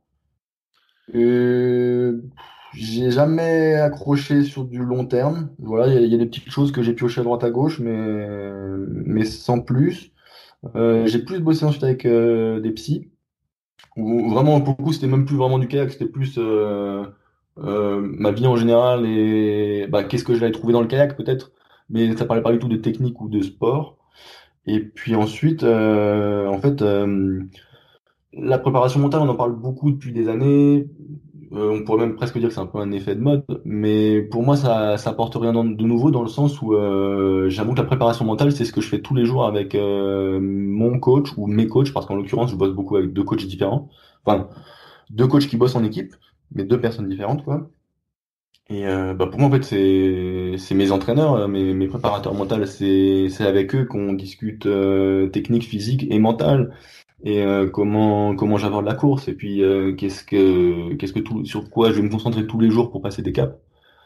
Donc donc voilà, je fais de la prépa mentale comme tout le monde, hein, tous les jours, on, on essaie de se pousser au maximum, quoi j'ai dans, le milieu, j'ai cru comprendre que tu étais connu comme quelqu'un de très travailleur et que c'est peut-être quelque chose qui t'avait porté préjudice de trop en faire justement et d'arriver cramé aux compétitions mmh. et que justement à partir de je crois c'est 2016 où tu t'es fait euh, une ou deux hernies discales, tu as mmh. changé un peu ta vision euh, je sais pas dire de l'entraînement mais ton ton implication, je sais pas comment on peut dire ça et que depuis ça mmh. va mieux. Ouais, à ce bah, niveau-là. Alors, je, vois que tu as vraiment bien regardé la vidéo d'Ocean Park. Hein je crois que c'est là-dedans, euh, c'est Herman Lemarek qui en parle. Et Herman Lemarek, c'est sûrement la personne qui est le mieux placée pour le savoir. Euh, bah là où j'ai vraiment eu un gros breakdown, c'était, euh, en tout cas le plus gros que j'ai eu, c'était quand j'étais junior, et je t'en ai parlé tout à l'heure, où euh, j'avais vraiment bossé comme un malade alors que j'avais à peine 18 ans et j'avais pas forcément un gros bagage avant ça. Et par chance, j'ai vraiment eu cette baisse de régime à un moment où il n'y avait pas de compétition très importante, donc j'ai eu le temps de me refaire la cerise. Euh, mais comme tu l'as dit, euh, mine de rien, j'ai pas tout résolu parce que euh, c'est fin 2016, début 2017 où j'ai contracté une hernie discale et effectivement, je pense qu'il y avait un, peu de surmenage. ouais, je suis assez dur au mal, je pense, ça on, me le répète souvent. Mais bah, justement, cette hernie discale que j'ai, vraiment résolu maintenant. Trois ans après, là, j'ai vraiment plus de problème je pense que ça m'a vraiment montré, et maintenant j'ai vraiment donné la leçon que euh, c'est pas forcément en faisant euh, plus ou plus fort que euh, on peut progresser quoi. C'est, faut aussi se laisser le temps de récup, faut aussi avoir un équilibre à côté du kayak et puis des temps où on a juste envie de déconner, on va pas forcément penser à la compète ou au sport. Et puis en fait, il faut avoir un équilibre. Hein. Pour reprendre, ça c'est Tony Estanguet qui en parlait souvent, je crois. la, la, vie est un peu une question d'équilibre et surtout en sport, je pense, si on veut être performant, ben faut faut être bien dans ses baskets et c'est pas et forcément c'est pas que à travers le sport qu'on peut être euh, bien dans ses baskets quoi. Donc euh... qu'est-ce qui a changé justement avec euh, ces au niveau de l'entraînement? Est-ce qu'avant, je veux dire une connerie, mais euh, tu faisais trois entraînements par jour et après tu en faisais plus que deux ou tu pouvais prendre des jours de repos et qu'avant tu prenais pas? Euh, non, alors déjà il y a quand même eu un truc assez assez simple, assez technique, c'est que euh, en fait quand j'étais au début de ma carrière, j'ai toujours eu un siège tournant dans mon kayak. Euh, ça c'était vraiment technique. C'était pour euh, j'aimais bien le siège tournant. Je crois que ça me donnait de l'amplitude et de l'aisance dans les jambes et dans mon mouvement. Et puis, euh, quand même, euh, un, les sièges tournants, c'est un truc qui n'est pas très courant. Hein. Je pense qu'il y a, je, dirais à la louche, il y a 10% des pagayeurs qui en utilisent régulièrement, peut-être même moins. Et du coup, souvent dans les équipages, les coéquipiers, ils voient ça d'un, ils ont un peu du mal à avoir confiance parce que ça, ça change les sensations dans le bateau, ça change les repères, donc c'est un peu difficile. Et donc, euh, au bout d'un moment, je crois que c'était vers 2014, quelque chose comme ça, je me suis dit bon allez, je vais mettre un siège standard, donc un siège fixe comme euh, tout le monde a. Et euh, voilà, j'ai voulu adapter ma technique. Seulement, euh, du coup, ça, le siège standard, ça, ça, donne plus de contraintes sur le bas du dos. Forcément, il y a moins de mobilité euh, dans le bassin. Et comme moi, j'étais habitué à avoir beaucoup de mobilité avec mon ancien siège tournant, et eh ben ça m'a imposé de nouvelles contraintes. Et donc, euh, j'ai commencé à faire un petit limbago, puis un deuxième, et, et ainsi de suite. Et, euh, et je trouvais pas la solution. Et du coup ben quelque part je m'acharnais un peu à l'entraînement euh, je récupérais un bagot euh, je retournais à l'entraînement je m'en faisais un deuxième etc et puis là quand j'ai eu ma année discale en 2016-2017 ben là clairement j'ai dû remettre en question. Et euh, donc la première chose c'était euh, en reprenant un siège tournant qu'en plus là pour le coup j'ai vraiment adapté que j'ai fait avec un orthoprothésiste. Et ben ça m'a permis de reprendre la pratique à haut niveau et euh, de, vraiment mettre les problèmes de dos euh, derrière moi quoi. Et, euh, et voilà. Et donc il y avait ce côté technique, mais il y avait aussi le côté justement, ben, quand ça va pas, et à un moment, faut peut-être pas s'acharner, il faut aussi prendre du recul, prendre un second souffle, et puis et puis trouver les solutions quoi. Donc je pense que c'est une bonne leçon de, de vie quelque part ce truc-là. Et, et c'est arrivé, tu penses justement parce que tu as, changé de siège, et que d'un coup, tu as eu un énorme volume d'entraînement avec des nouvelles contraintes? Non, non, alors le, volume d'entraînement était déjà là. C'est venu très progressivement. Hein. L'histoire du siège, euh, ça a mis 3-4 ans où euh, j'ai commencé à me faire un petit lumbago, puis un deuxième, puis après c'est devenu quelque chose de presque régulier. Donc ça, a mis quelques mois, quelques années à s'installer. Par contre, il n'y a jamais eu un moment où vraiment euh, j'ai pris, pris du recul, en tout cas pas avant ma hernie, et où euh, je me suis dit ben là il faut vraiment que je change quelque chose il faut que je faut que je fasse différemment parce que sinon je vais dans le mur. Et au final j'étais dans le mur j'ai été arrêté pendant trois mois. Et euh, puis voilà j'ai loupé une partie de la, saison 2017 à cause de ça mais mais, mais comme bon voilà. Après euh, je pense que c'est une expérience que beaucoup de sportifs ont déjà eu avoir une blessure comme ça euh, faut apprendre à le gérer quoi. Et puis là bah, j'ai mis du temps et j'espère que euh, jusqu'à la fin de ma carrière ça m'embêtera plus ce, ce truc là Justement, je voulais te parler de ton siège euh, rotatif, car j'ai pu mhm. voir qu'il était euh, artisanal, comme euh, tu, l'as dit. En fait, tu as fait une sorte de rebord derrière, non? Pour pas sortir du siège? Exactement. Alors, c'est pas vraiment moi qui l'ai fait, donc je l'ai fait avec un orthoprothésiste. en fait, il m'a fait un, un, moulage vraiment de mon postérieur. Il en a eu de la chance. Et euh, donc il est, il est vraiment sur mesure. Toi, bah, l'autre jour j'ai voulu le prêter à, à un coéquipier et du coup il, il, pouvait même pas rentrer dedans parce qu'il est vraiment euh, à ma taille, quoi. Mais euh, la grosse particularité, c'est qu'il est très plat sur le fond et avec un rebord vraiment très prononcé sur l'arrière du siège pour vraiment m'aider à soutenir mes lombaires. Quoi. Et euh, donc ça a été fait avec ce, cet orthoprothésiste qui, lui, en voyant les sièges standards euh, de kayak, que toutes les marques ont, hein, euh, lui, ergonomiquement parlant, il disait que c'était une aberration, il comprenait pas qu'on soit aussi peu maintenu sur l'arrière du dos. Euh, bon, je lui expliquais que quand même euh, beaucoup de monde n'avait pas de problème de dos malgré, ça. Mais, mais voilà, pour lui, c'était un truc qui semblait évident. Effectivement, je suis pas le premier à avoir des problèmes de dos et à résoudre ça avec un siège tournant. Il y, en a eu plusieurs avant ou après moi. Hein en équipe de France, je pense à Mandine Lotte et Sarah Trouel, si je ne me trompe pas, euh, qui ont fait un peu la même chose que moi. Ils ont eu des problèmes de dos et ont résolu ça avec leur siège, tournant. Et euh, ce, petit rebord que tu as mis derrière, donc ça te soutient tu, sens que tu es appuyé dessus? Ouais, tout à fait. Je, peux m'appuyer dessus. Après, dans l'idéal, euh, si je paguais bien, non, je vais pas m'appuyer dessus. C'est-à-dire que simplement me gainant, je vais bien projeter les abdos devant, je vais tenir mes lombaires pour éviter de m'écraser et de m'affaisser. Parce que c'est cette euh, mauvaise position qui, peut engendrer des, blessures ou des douleurs. Et, euh, et puis je peux me permettre d'avoir ce gros rebord parce que puisque le siège tourne euh, avec moi, c'est le principe du truc, euh, bah, ça ne me limite pas du tout dans ma rotation. Donc forcément, dans un siège fixe, avoir un rebord comme ça, ça ferait, ça ferait vraiment une grosse butée et ça, ça empêcherait de bien mettre les jambes euh, dans, dans, le, dans le geste de pagayage. Toi, tu as commencé directement avec ce siège rotatif au, tout début?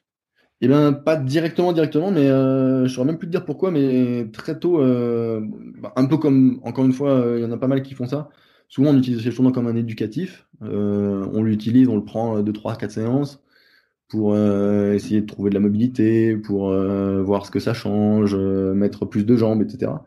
Et en fait, moi j'étais, je pense, junior 2, donc je devais avoir 17, 18 ans. Et bah, j'ai vraiment trouvé ça intéressant. Et après, j'ai voulu développer toute ma technique avec ça.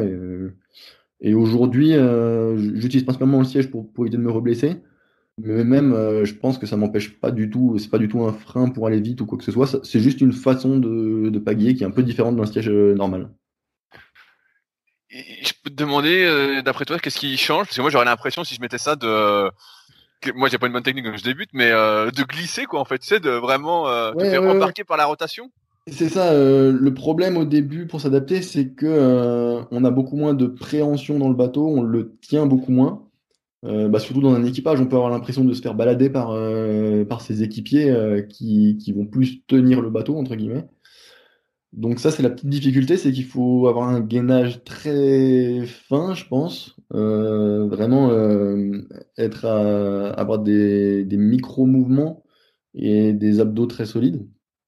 Et par contre, l'avantage que je vois immédiat, c'est qu'on a beaucoup plus d'amplitude dans les hanches donc on a plus d'amplitude dans les jambes également et on peut encore plus se servir de ces gros muscles pour, euh, pour engager la rotation du dos et pour, euh, pour vraiment euh, avoir un mouvement de pagayage global, pas seulement avec les bras ou les épaules, mais avec toute la chaîne musculaire.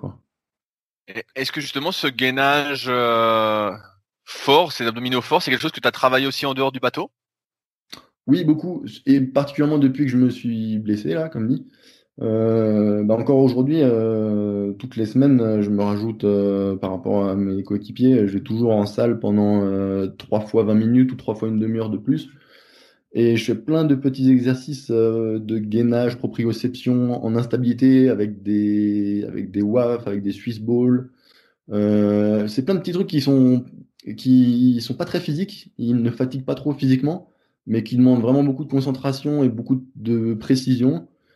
Et, euh, et voilà, c'est des toutes petites choses, mais à mon avis, qui sont un peu indispensables, particulièrement pour le siège tournant, mais même euh, en général pour le kayak, puisqu'on est dans une embarcation hyper instable.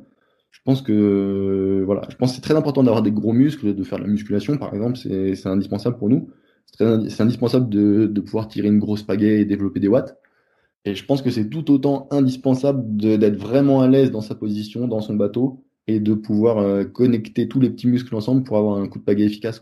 C'est aussi une des solutions que, dont j'ai besoin pour euh, limiter mes, mon point faible dont on parlait tout à l'heure euh, sur, mes, sur mes courses. Quoi. je, me permets de te demander un conseil, euh, puisque je t'ai euh, sous la main et que tu es un pro de l'instabilité avec le rotatif. Euh, personnellement, j'ai du mal justement à giter à l'effort. Donc à l'arrêt, dans mon bateau, je peux me mettre euh, comme je veux ou presque, mais mhm. dès que je dois mettre un coup de pagaie, ça me ça me crispe et donc je fais plein d'exercices un peu proprioceptifs euh, avec des Swiss balls, euh, mhm. etc. Et dessus, bah, j'ai pas de souci vu qu'il n'y a pas de force à mettre.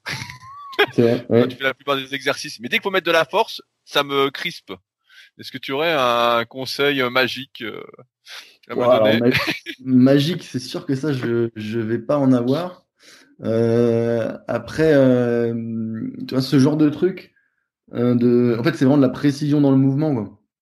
Oui, euh, pour moi, moi ce, que, ce que je vais le plus utiliser comme outil à l'entraînement, ça va être de faire de la cadence très basse euh, pour justement aller chercher le maximum d'instabilité et quand même réussir à placer un coup de pagaie propre. Donc ça va être de pagaie à 40 de cadence, quelque chose comme ça. Et vraiment essayer, euh, même à cette faible cadence, d'avoir un coup de pagaie propre et sans mouvement parasite. Et euh, un autre truc que j'aime vraiment bien utiliser, euh, qui pour moi fait vraiment la bonne liaison entre euh, ce qu'on peut travailler en salle de muscu ou de gym ou de, de gainage et le bateau, c'est travailler avec un parachute. Je sais pas si tu vois ce que c'est, un parachute en kayak. Pour moi, je vois le parachute en course à pied que tu mets. Est-ce que ça ressemble à ça? Ouais, bah, je pense que c'est pareil. Ouais. C'est comme une espèce de, de flamme là qu'on utilise pour voir la direction du vent. Hein, c'est un, tissu euh, cylindrique qui va être plus ou moins fermé euh, à son extrémité et que tu fais traîner dans l'eau derrière toi, donc qui va freiner ton bateau. C'est un espèce de, de, frein géant. Et pour moi, euh, je crois qu'en en athlète c'est pareil, hein, simplement c'est un parachute dans l'air. Quoi. oui, je vois. Là, en kayak, donc tu le mets dans l'eau. Et donc ça freine vraiment beaucoup. Euh, je crois que quand tu pagaies, tu peux difficilement aller à plus de 6 km heure, quelque chose comme ça. Ah ouais ça avance vraiment pas du tout. Par contre, c'est pas comme de mettre un frein, euh, un tendeur ou des balles autour de ton bateau. C'est que ça, ne casse pas la glisse de ton bateau. Donc, tu as quand même des sensations euh, comme un peu habituelles, mais très très lentes. Et là, c'est vraiment possible de paguer à 30 ou 40 de cadence sans instabilité. Euh, et, tout l'enjeu, c'est vraiment euh, là, du coup, de paguer très lentement et d'avoir le mouvement le plus précis possible, d'avoir vraiment un bateau qui avance et pas une pagaie qui recule. Et euh, ça, pour tout ce qui est gainage profond et spécifique au kayak, je pense que c'est un super exercice. Eh ben, super, j'ai noté. Je vais regarder après cette histoire de, parachute. Ouais, je peux t'envoyer envoyer une photo ou quelque chose si, tu veux voir. Ouais, ouais, bah, je, veux bien. Je t'enverrai un message. C'est cool. Euh, tout à l'heure, tu disais que tu étais euh, particulièrement euh, véloce. Est-ce que c'est quelque chose que tu avais aussi quand tu étais plus jeune dans les autres sports que tu faisais?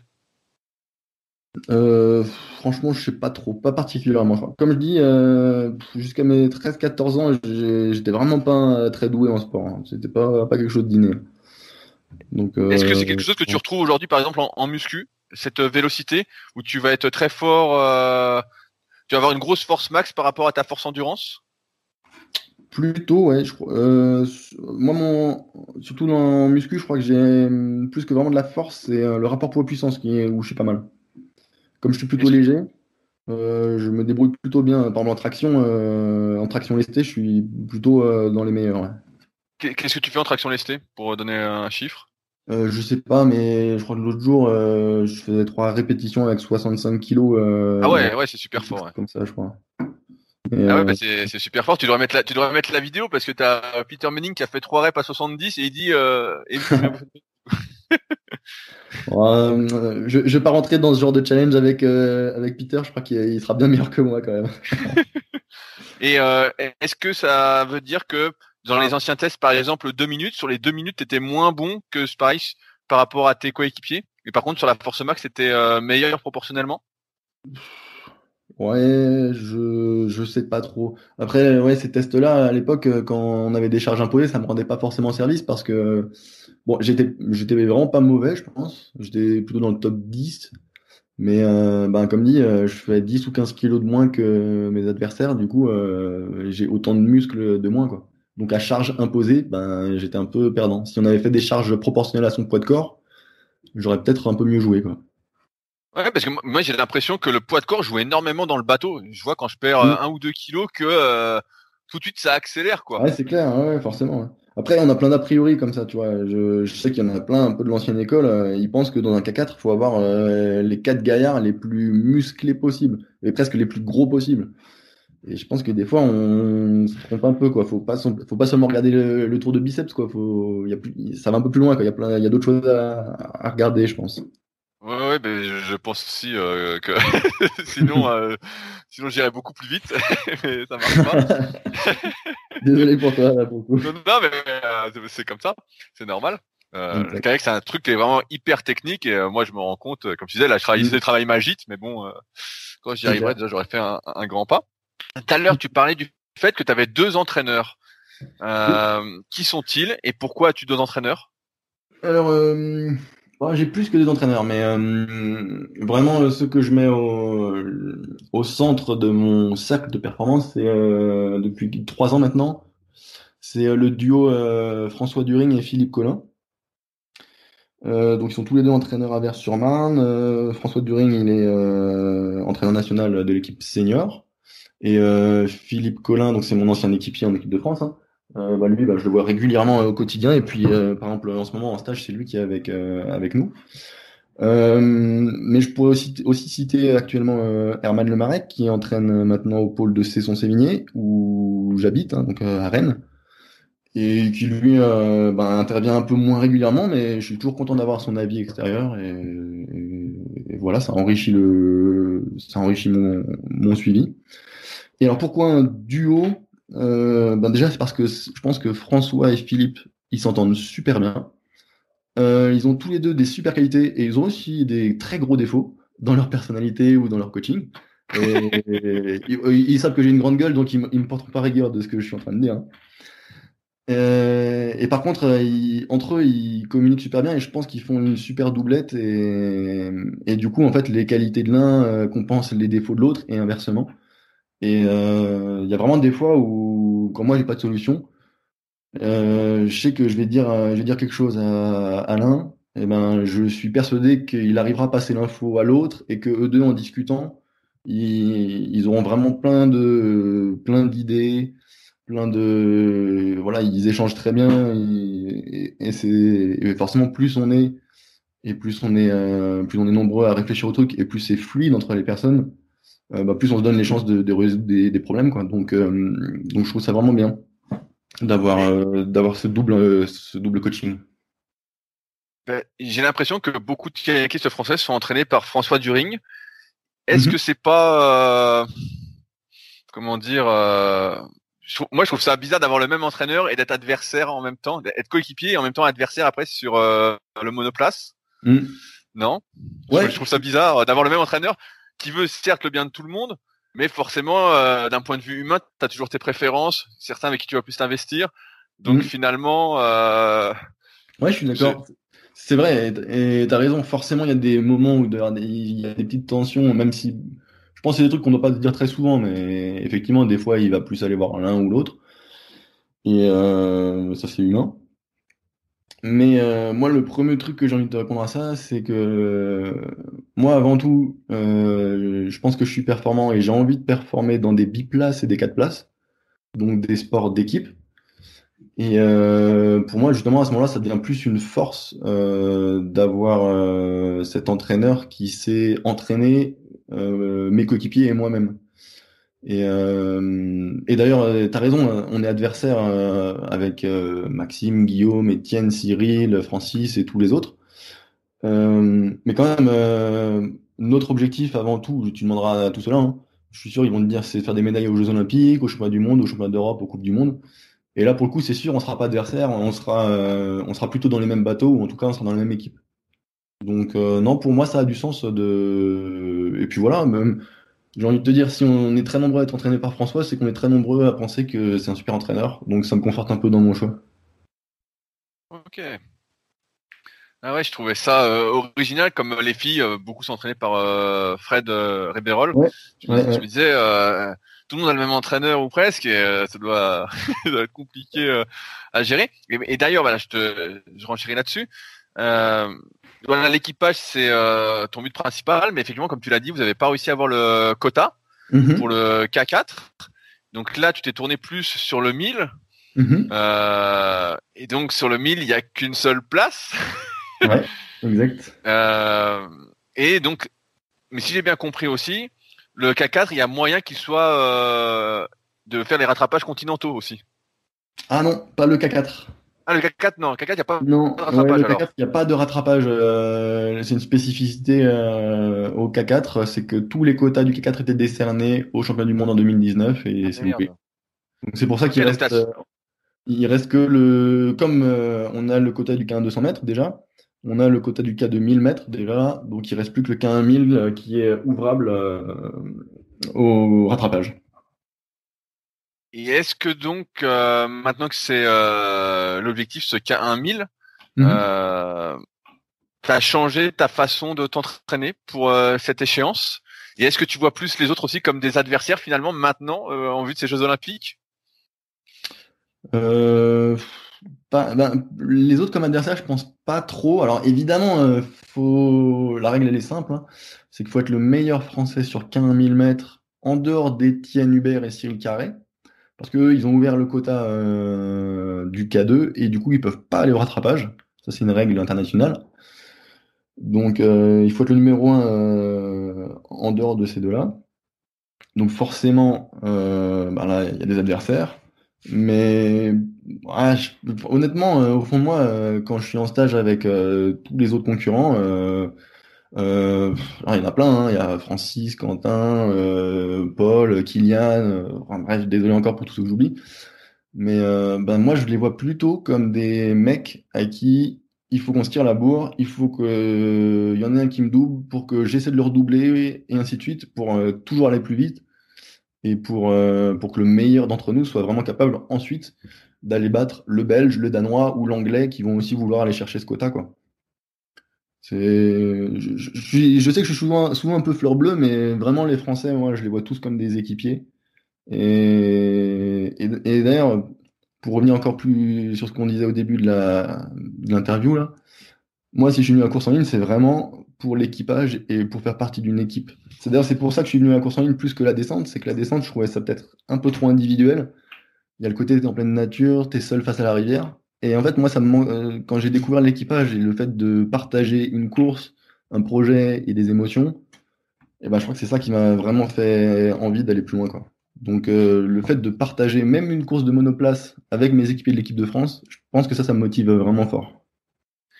Et est-ce qu'au niveau de l'entraînement, en te spécialisant donc plus pour le 1000 mètres, tu as modifié, euh, j'ai envie de dire, tes séances d'entraînement pour qu'elles soient peut-être plus euh, aérobie Eh ben, un petit peu, mais quand même, ça c'est un truc que je défends vraiment. Peut-être que j'ai tort, mais voilà. Euh, mon... La distance sur laquelle je suis vraiment à l'aise, c'est le 500 mètres. Et, et quand même, le 500 mètres, c'est pas très très différent du 1000 mètres. Il y a, il y a des points communs.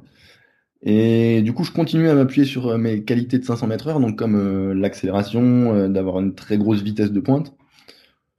ça, je veux vraiment essayer de le garder, tout en, effectivement, comme tu dis, rajoutant un peu de, de cette régularité, de cette aérobie dont on a besoin sur le, le 1000. Donc aujourd'hui, vraiment, je m'entraîne, j'ai un programme hybride entre le 500 et 1000 mètres, pour à la fois garder mes qualités de 500 et bosser mes défauts que j'ai sur le 1000 mètres. Est-ce que ça consiste euh, en 14 séances par semaine en moyenne, comme tout le monde? Euh, bah, je sais pas ce qu'on dit euh, les, les, autres euh, filles et garçons que tu as interviewés, mais oui, oui. bah, tu vois, on a le même coach avec François During hein, et Philippe Collin. Du coup, on suit plus ou moins la même programmation. ouais, les semaines de développement, c'est entre 18 et 24 heures d'entraînement. en stage, on fait entre 120 et 150 km de kayak dans la semaine. Euh, voilà, pour quelques chiffres. Est-ce que tu mets, euh, Francis m'en a parlé aussi, euh, du téflon sur ton siège et une petite mousse pour pas avoir mal aux fesses vu ce nombre de kilomètres Alors le téflon non parce que comme j'ai mon siège tournant. Ah, ah oui, tu déjà. Voilà, j'ai de la mobilité donc si en plus je glisse dans mon siège tournant, là ça va être vraiment l'équilibre il va devenir très compliqué ouais. Euh, mais non, effectivement, j'ai tout mon siège est recouvert d'une petite mousse euh, à la fois par confort et aussi pour euh, justement être bien maintenu dans le siège, quoi. Donc c'est voilà, mais c'est rien de très extravagant. Quels sont, tu parlais d'entraînement en commun et un peu différent. Quelles sont les séances, par exemple, qui sont plus spécifique à toi que tes coéquipiers vont pas faire? Eh ben, je pense que le truc que je fais vraiment plus que d'autres, c'est les fameuses séances avec le parachute que je te disais tout à l'heure. Euh, donc c'est des séances où je fais des intervalles très courts, hein, de peut-être 20 secondes. Je vais faire euh, aller 8 euh, fois 20 secondes avec le parachute dans l'eau, en pagayant à 42 cadences, mais en essayant d'avancer le bateau au maximum à chaque coup. Et ensuite, j'enlève le parachute et je vais pagayer tranquille pendant une vingtaine de minutes pour essayer d'imprimer ces sensations dans, mes muscles et dans mon cerveau. Quoi. Une petite séance technique que, que j'apprécie beaucoup et qui, qui m'aide à me, me connecter un peu. Ok. À, côté de l'entraînement, est-ce que tu, tu, as une hygiène de vie un peu particulière, étant donné que tu es euh, kayakiste professionnel? Est-ce que tu suis une alimentation particulière? Est-ce que tu prends des compléments alimentaires? Est-ce que tu fais de la méditation ou d'autres choses? Alors, euh, je suis euh, végétalien, végétarien, euh, minimaliste. Je mange que des graines et de la salade. Voilà. J'ai du mal à y croire. Ah non, je crois que je t'ai déjà parlé de la raclette de tout à l'heure. ouais. Peut-être même qu'il y avait deux, trois verres de, de vin blanc avec. Donc, euh, donc voilà, je crois que ça répond à la question. Euh, non, rien, rien de particulier. Je, on va dire à la moitié de l'année, euh, j'essaie de pas faire trop d'écart. Voilà. Et euh, l'autre moitié de l'année, euh, quand il y a les compétitions, et ben là, j'essaie de suivre tous les grands principes euh, assez basiques, euh, voilà, d'avoir assez de protéines, euh, pas trop de glucides, éviter ce qui est trop gras, manger sainement. J'essaie de manger sainement à l'approche des compètes et, voilà. Et tu prends pas de compléments alimentaires? Si sur les compléments alimentaires, ben, par exemple? Si donc les compléments alimentaires sur les centres de musculation, je prends souvent un shaker de, de protéines, hein, de la de la whey. Et puis de temps en temps, euh, quand je me sens fatigué, je prends des BCAA. Et puis sinon, euh, les petits gris-gris, de temps en temps, c'est une cure de gelée royale ou, voilà, on a un suivi médical aussi. Donc ça arrive qu'on prenne des vitamines D, par exemple, euh, souvent en hiver. Et voilà, je crois que c'est à peu près tout. Est-ce que tu fais de la méditation, de la visualisation ou des choses en particulier auxquelles on ne penserait pas au premier abord non, pas spécialement, non. Euh, j'en ai déjà fait un petit peu, de la méditation, de la sophro, euh, mais euh, non, pas particulièrement. j'ai mes petites routines de concentration pour les séances clés ou pour les compétitions, mais non, j'ai fait un peu de yoga pendant le premier confinement en mars-avril parce que j'avais rien de mieux à faire. Mais non, pas particulièrement. Je suis pas très adepte de tous ces, de toutes ces pratiques. T'avais pas d'ergomètre euh, pendant euh, ce confinement alors? Si, si, si, j'avais un ergomètre. Euh, j'avais un ergomètre et puis deux haltères, pour être exact. et, voilà, c'était super, hein, un bon souvenir comme pour beaucoup de monde. Mais, voilà, on, en est sorti. J'espère qu'il n'y en aura pas d'autres. Et puis je dis souvent quand même, c'est bon, c'était pas la période la plus marrante, mais il y a des choses pires que de rester bloqué chez soi, je pense. Donc je, je m'estime pas malheureux avec ce qui nous est arrivé. Il y a, il y a quelques années, tu as changé de club, tu passé de Strasbourg au Vive au club de Saint-Grégoire, mhm. euh, après être resté très très longtemps donc au club de Strasbourg. Comment ça se fait? Alors, euh, donc j'étais à Strasbourg de 2001 à 2017, je crois. Et en 2017, euh, bah, en fait, il y a une grosse partie de l'équipe de direction du club de Strasbourg qui a changé. Et, euh, et, avec cette équipe, ben, ils sont venus avec un nouveau projet et euh, ils ont voulu euh, faire évoluer l'association. Euh, voilà, je faisais plus partie des plans. En gros, le sport de haut niveau, ça les intéressait beaucoup moins. En plus, j'étais déjà un athlète un peu ancien. Du coup, euh, ce qui m'intéressait plus, c'était de former des jeunes et puis c'était de se réorienter vers le sport santé, et le sport associatif au sens vraiment large, c'est-à-dire de vraiment euh, euh, avoir du monde à l'école de pagaie, euh, former des gens, faire donc comme j'ai dit du sport santé, du dragon boat, voilà plein de choses. Et ils ont été très clairs avec moi, ils m'ont dit que mon projet sportif de haut niveau, aller au chemin du monde, ça les intéressait pas.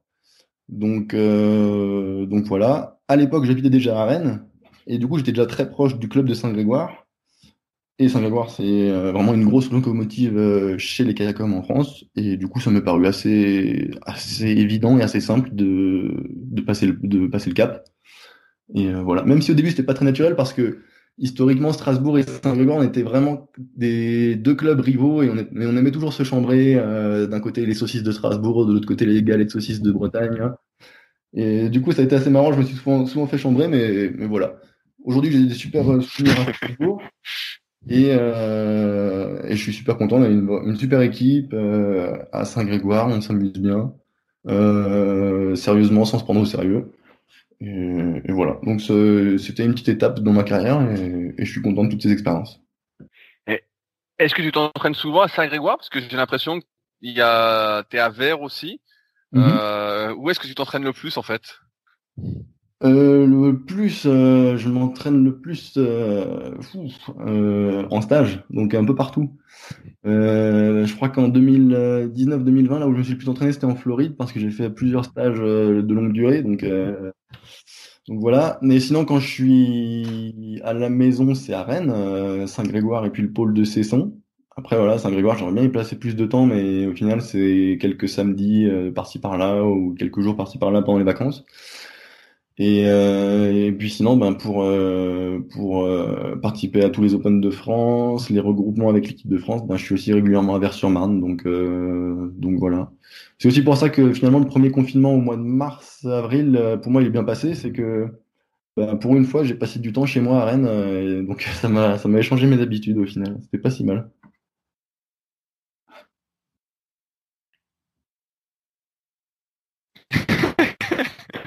Eh je, vois l'idée. Euh. Parce que souvent, je me demande pour qui c'est des clubs où ils ne sont euh, pas souvent, mais c'est plus en fait pour les équipages, pour les compétitions. Euh, oui, voilà, c'est ça. En fait, la plupart du temps dans l'année, on s'entraîne sur les pôles France où on a nos coéquipiers, on a nos entraîneurs nationaux. Et nos clubs, c'est vrai que c'est tout. Des fois, c'est difficile de garder du lien quand on est quand on est en stage, quand on est à l'étranger ou quand on est loin. Mais euh, voilà, les, les, moments où on se retrouve le plus, effectivement, c'est la pré-saison, quand, quand on est un peu en reprise d'entraînement euh, après avoir pris des vacances, et euh, quand on prépare les championnats de France, et puis les équipages de club. Et ça, c'est vraiment des moments euh, qu'on qu'on aime bien passer. C'est le fameux esprit club dont je crois on est plutôt fier dans, dans le canoë kayak. Tout à l'heure, on... est-ce que tu m'entends toujours ou un décalage au fait? Je t'entends très bien. Ok, super. Euh... D'ailleurs, on parlait de ta, ta blessure euh, au dos, donc ta hernie discale. Est-ce que tu as déjà eu d'autres blessures à cause du kayak ou en dehors du kayak? Euh, Oui, je m'étais déjà subluxé une épaule et puis ça c'était un peu compliqué en faisant de la descente de rivière. Et quand j'étais un jeune senior, j'ai fait un faux mouvement sur une compète et, donc l'épaule est sortie, elle est rentrée toute seule, donc ça allait. Mais euh, voilà, donc j'ai gardé quelques raideurs, mais voilà. Et en dehors de ça, non, j'ai jamais rien connu de très sérieux, en dehors de ma hernie discale non plus. Donc, euh, donc voilà. Je pense qu'on a de la chance de faire un sport euh, nautique, donc on n'a pas trop de traumatisme et d'impact. Et du coup, on peut faire de vieux os. Donc profitons-en. Je voulais parler un petit peu matériel. Dans quel bateau tu es? Moi, j'ai un Elo Cinco large. Euh, j'avais essayé le CT, mais je le trouve un peu trop directeur et trop difficile à mon goût, et je suis vraiment bien dans le Cinco, donc, euh, donc voilà. Euh, je crois que ce CT n'est pas une réussite pour Nello, puisque personne en équipe de France n'y est passé, pour l'instant, de tous ceux que j'ai interviewés. Aïe, aïe, aïe. Il y en a quelques-uns quand même. Bah, Maxime, je crois qu'il est en CT. Euh, Franck Lemoel est en CT. En, vrai, sur la scène internationale, c'est très partagé. J'avoue que c'est vraiment 50-50 entre le Cinco et le CT. Donc, euh, ça dépend vraiment des, des, aptitudes de chacun. Après, je suis persuadé que les deux bateaux sont excellents et ils permettent d'aller très vite tous les deux. Qu'est-ce qui t'a amené à, à, être en Cinco euh, Donello? T'avais essayé d'autres bateaux et finalement c'était celui-là dans lequel t'étais le mieux? Eh ben, euh, avant ça, j'étais quoi en quattro, je crois. Et euh, ouais, effectivement, quand, quand je l'ai essayé, celui-là, j'ai tout de suite adopté, ce qui n'a pas toujours été le cas. Hein. J'ai toujours été en Elo, mais, euh, mais très longtemps, j'ai gardé le Vanquish 1, parce que le 2, j'ai fait deux séances avec, j'ai dit, euh, c'était hors de question, je ne trouvais aucune sensation là-dedans. Le Vanquish 3, euh, j'ai fait deux mois et j'ai arrêté, j'aimais pas non plus. Euh, donc c'est mes sensations qui, qui décident, hein, on va dire. Et après, euh, moi, très clairement, euh, je me pose pas de questions. Je veux un Elo parce que c'est lui qui a un super service. Je voyage souvent à l'étranger sur d'autres continents. Et je pense que c'est le seul constructeur qui est, avec qui je suis sûr de pouvoir retrouver toujours le même bateau, euh, même si j'en loue un ou si j'en emprunte un à l'autre bout du monde. Donc euh, pour moi, c'est vraiment un côté pratique. Euh, et, voilà, puis ces performances sont pas démontrées. Hein, c'est les bateaux qui font le plus de médailles. Donc, euh, donc voilà, je me pose pas de questions superflues.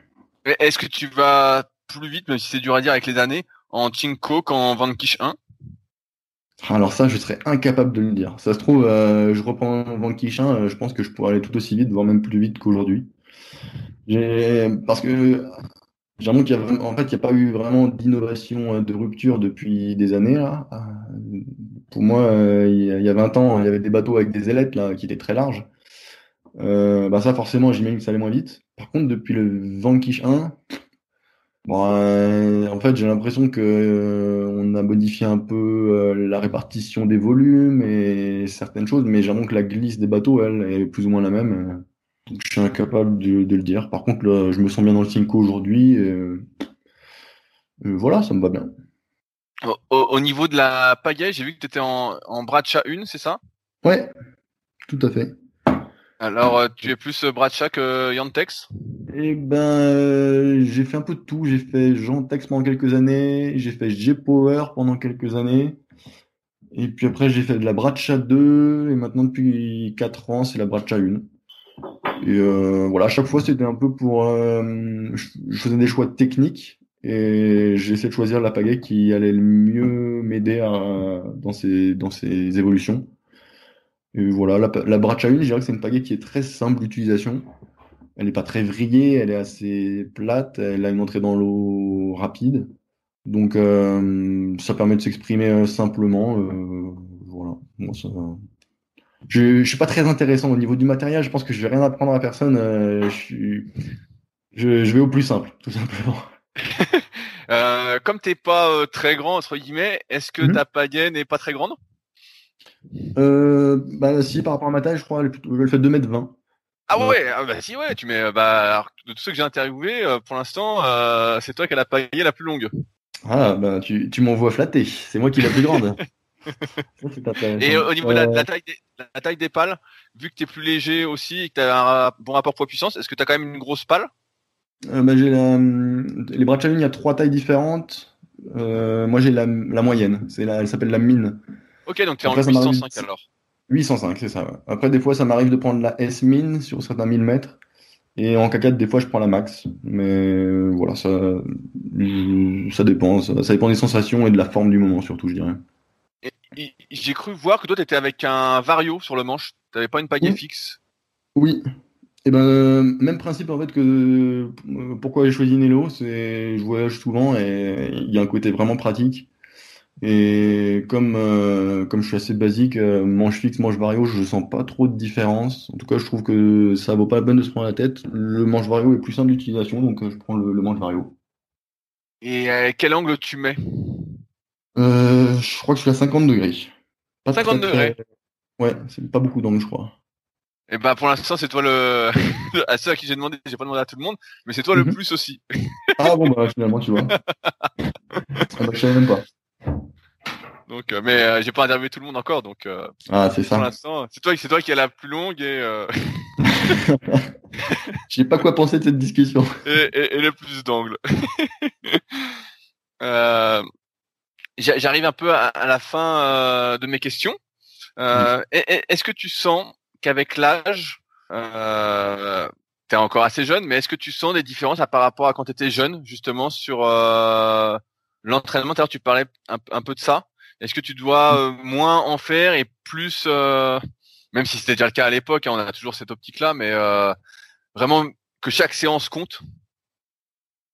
Ouais, je pense. Bah, alors déjà, comme je l'ai dit plus tôt, je sens qu'il y a vraiment beaucoup de choses qui sont ancrées maintenant, qui n'étaient peut-être pas forcément le cas avant. Je le vois surtout donc quand je m'arrête de paguer pendant quelques temps et je reprends, bah, je vois qu'il y a plein de choses qui sont toujours là et que, qui sont stabilisées. Euh, bah ça, ça me donne même de la confiance, tu vois, si je me dis que je me blesse maintenant, euh, bon, une petite blessure, hein, on va dire. Si je vois que pendant deux semaines je peux pas paguer, et ben, je pense que je vais, je vais vraiment m'appuyer là-dessus et avoir une certaine sérénité en me disant euh, c'est pas pour ça que je vais tout perdre et c'est pas rédhibitoire. Donc ça me donne vraiment de la confiance. Après, euh, bah, des fois, euh, j'essaie de me mettre un coup de pied au cul aussi parce que quelque part, il y a un excès de confiance aussi. C'est que des fois, on va nous proposer une séance, je vais me dire, ah ben j'ai déjà fait dix fois, je sais que je vais aller vite là, et puis au bout d'un moment, je vais être fatigué, et puis ça va être comme ça. Et donc, quelque part, ça bride un peu. Ça, euh, des fois, je me dis, non, non, non, réfléchis pas comme ça, bouge-toi le cul, euh, rappelle-toi, euh, quand tu connaissais pas cette séance, tu y allais bien en tête, et peut-être que tu exploses un moment, mais tu, tu dépasses tes limites. Des, des, fois, ça, je pense qu'avec l'âge, je peux avoir un peu du mal. Et euh, c'est aussi là-dessus que je fais confiance à, à, mes coachs pour euh, justement des fois me sortir un peu de ma zone de confort. Et voilà, c'est un peu le danger, je pense, quand, quand on a de l'expérience et quand on a déjà vu pas mal de choses, c'est de s'endormir un peu sur ses acquis ou sur ce qu'on pense avoir acquis. Donc, euh, donc voilà, je pense en fait c'est faut utiliser son expérience tout en gardant un peu ses yeux de jeune homme et puis sa, sa, sa curiosité, je dirais. Ça c'est la curiosité, je pense c'est ce qui peut vraiment faire avancer et passer des caps. Euh, là, il y a les JO de Tokyo qui doivent normalement euh, arriver avec cet mmh. objectif du K1000. Euh, quoi qu'il se passe, est-ce que tu vas continuer jusqu'au Jeux de Paris en 2024 euh, Oui, euh, aujourd'hui j'en ai vraiment envie. Euh, J'aurai 35 ans en 2024, ce qui fera vraiment plus du tout jeune, mais pas encore complètement vieux. Du coup, euh, du coup, je pense que c'est faisable, surtout que j'ai maintenant que j'ai réglé mes problèmes de dos, j'ai pas de soucis de santé. Et surtout, eh ben, je suis hyper heureux de faire ce que je fais, de faire du sport tous les jours, de m'aligner sur des compètes euh, internationales avec les meilleurs du monde autour de moi, de jouer les podiums régulièrement sur les courses. Et ben ça, j'ai encore envie de, vivre ces émotions pendant quelques années. Donc, euh, donc voilà. Et évidemment, en plus de tout ça, cerise sur le gâteau, euh, ben, participer aux Jeux de Paris, je pense qu'il n'y a, pas, a pas mieux dans mon sport comme, comme objectif. Donc, donc voilà, ce sera mon dernier défi. Euh, justement, en parlant un peu après carrière, j'ai vu que tu étais membre fondateur de l'Union nationale des sportifs de haut niveau. Euh, et que justement, c'était euh, une, euh, une union, je sais pas comment dire, une association qui était destinée justement un syndicat. Voilà, donc donc était destiné à aider à la reconversion après carrière. En, quoi ça consiste exactement ce syndicat? Alors, euh, c'est vrai que quand tu le dis comme ça, c'est assez pimpant et ça pourrait même être euh, un peu euh, glorifiant pour moi, mais bon, c'est Philippe Gunningham qui, a, l'a fondé. Euh, il m'a proposé de faire partie de l'équipe et j'en étais très, heureux, mais bon, je suis pas très impliqué dans, ce projet. Je veux dire, en tout cas, tous les jours, je prends pas beaucoup part aux, discussions. Euh, parce que c'est un petit peu dur de concilier ça en même temps que mon objectif sportif. Mais, euh, c'est un super projet. Ils essaient de faire un truc qui n'existe pas beaucoup en France, pas assez à mon goût. C'est un peu porter la voix de nous, les athlètes, auprès des institutions. En fait, souvent, c'est la fédération qui nous représente auprès du ministère, ou en fait, ce sont nos managers. Mais nous, athlètes, en fait, on, on pèse pas beaucoup dans les, les choix politiques. Et euh, notamment, par exemple, en France, on est hyper en retard sur euh, notre statut social.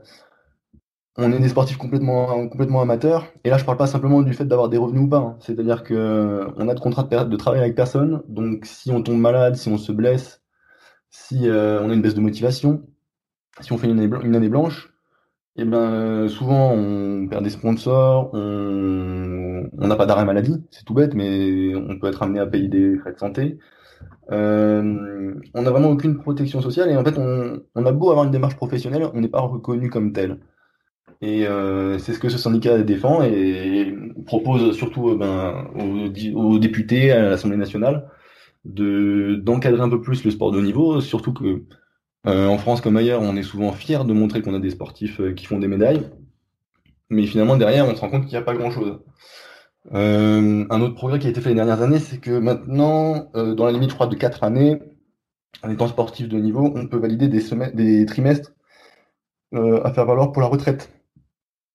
Et ça, c'est un truc qui, qui, nous aide beaucoup parce que sinon, tu vois, je le disais tout à l'heure, si ma carrière se termine à 35 ans et que j'ai fait que du kayak dans ma vie, eh ben, je risque de devoir bosser jusqu'à mes 80 années avant d'avoir droit à la retraite. Et donc ça, maintenant, c'est un truc qui est un petit peu plus encadré. Donc voilà, c'est plein de petites choses qui, qui, à mon avis, comptent beaucoup pour les sportifs et qui sont portés par cette UNSP, UNSPHN.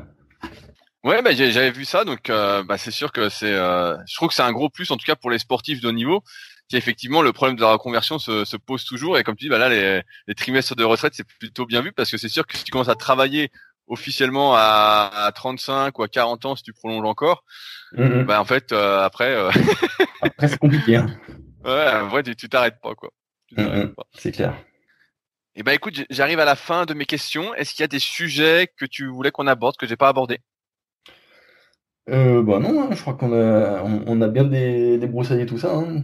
En tout cas, moi j'étais content de pouvoir répondre à tes questions et surtout de participer à tes podcasts. Je trouve, euh, comme je l'ai dit tout à l'heure en antenne, c'est c'est une super initiative et, je trouve ça sympa. J'espère que ça intéresse du monde euh, autour de nous.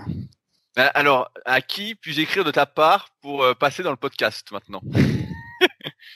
Ah, Je sais pas, moi j'aurais plein de questions à poser à Martin Fourcade ou Teddy Riner par exemple. C'est possible?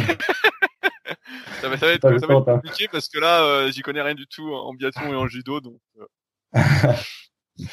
Euh, non, ben, encore une fois, tout à l'heure en antenne, on avait cité des athlètes étrangers, ça pourrait être intéressant. francophone, on avait évoqué Maxime Richard en Belgique ou Pierre-Luc Poulain au Canada. Je pense que ouais, c'est des mecs qui sont assez proches de nous et qui au final ont aussi des idées un peu différentes, donc ça peut être assez enrichissant de, de voir avec eux. Après, je sais pas, euh, je connais pas ton niveau en anglais, mais ça pourrait être intéressant d'avoir euh, d'autres pays encore. Ouais, voilà. Euh... Alors, à l'oral, ça va être compliqué. À l'écrit, je vais pouvoir me débrouiller, mais euh, à l'oral, surtout avec notre super connexion des montagnes, ah, j'avoue, j'avoue. j'avoue, non, mais ouais, c'est de là déjà. Ça serait... je, je leur écrirai de ta part. Ouais, bah avec plaisir. Et moi, je, je pourrais relayer aussi si tu veux, ou en tout cas pousser un peu pour ça. Ouais. Y a pas de souci où est-ce qu'on peut te contacter si on souhaite te contacter euh, où est-ce qu'on peut me contacter? Bon, Sur Instagram, en général, je réponds, ou sur euh, Facebook, sur ma page. Plutôt sur, ouais, plutôt sur Instagram. C'est là où je suis le plus. Et euh, je crois que je m'appelle Guillaume Burger, hein, tout simplement, sur Instagram. Et eh bah, ben, bah, super, et eh bah ben, je mets. Tu peux aussi mettre Burger. Si... Bah, super, bah, je mettrai les liens directement eh ben nickel. Et eh ben je ferai tout ça directement euh, sous le podcast pour ceux qui souhaiteraient te contacter. Eh ben, Merci encore euh, Guillaume de, ton temps et puis euh, bah, c'était super. Et puis bah que la force soit avec toi pour aller chercher ce quota du 1000 mètres. Bah c'est gentil. Et puis merci à toi pour bah, pour tout ce que tu fais là-dessus, c'est cool. Si vous êtes encore là, c'est que l'épisode vous a plu. Dans ce cas, je vous invite grandement à m'aider à faire grandir ce podcast en mettant une note de 5 étoiles et un commentaire d'encouragement sur l'application de podcast où vous l'écoutez et plus particulièrement sur l'application podcast d'Apple. Cela m'aidera d'autant plus à accueillir les meilleurs kayakistes français grâce à la crédibilité que vous me donnerez. Enfin, vous pouvez retrouver la retranscription écrite de cet échange sur www.secretdukayak.org. En attendant, laissez glisser et à la semaine prochaine.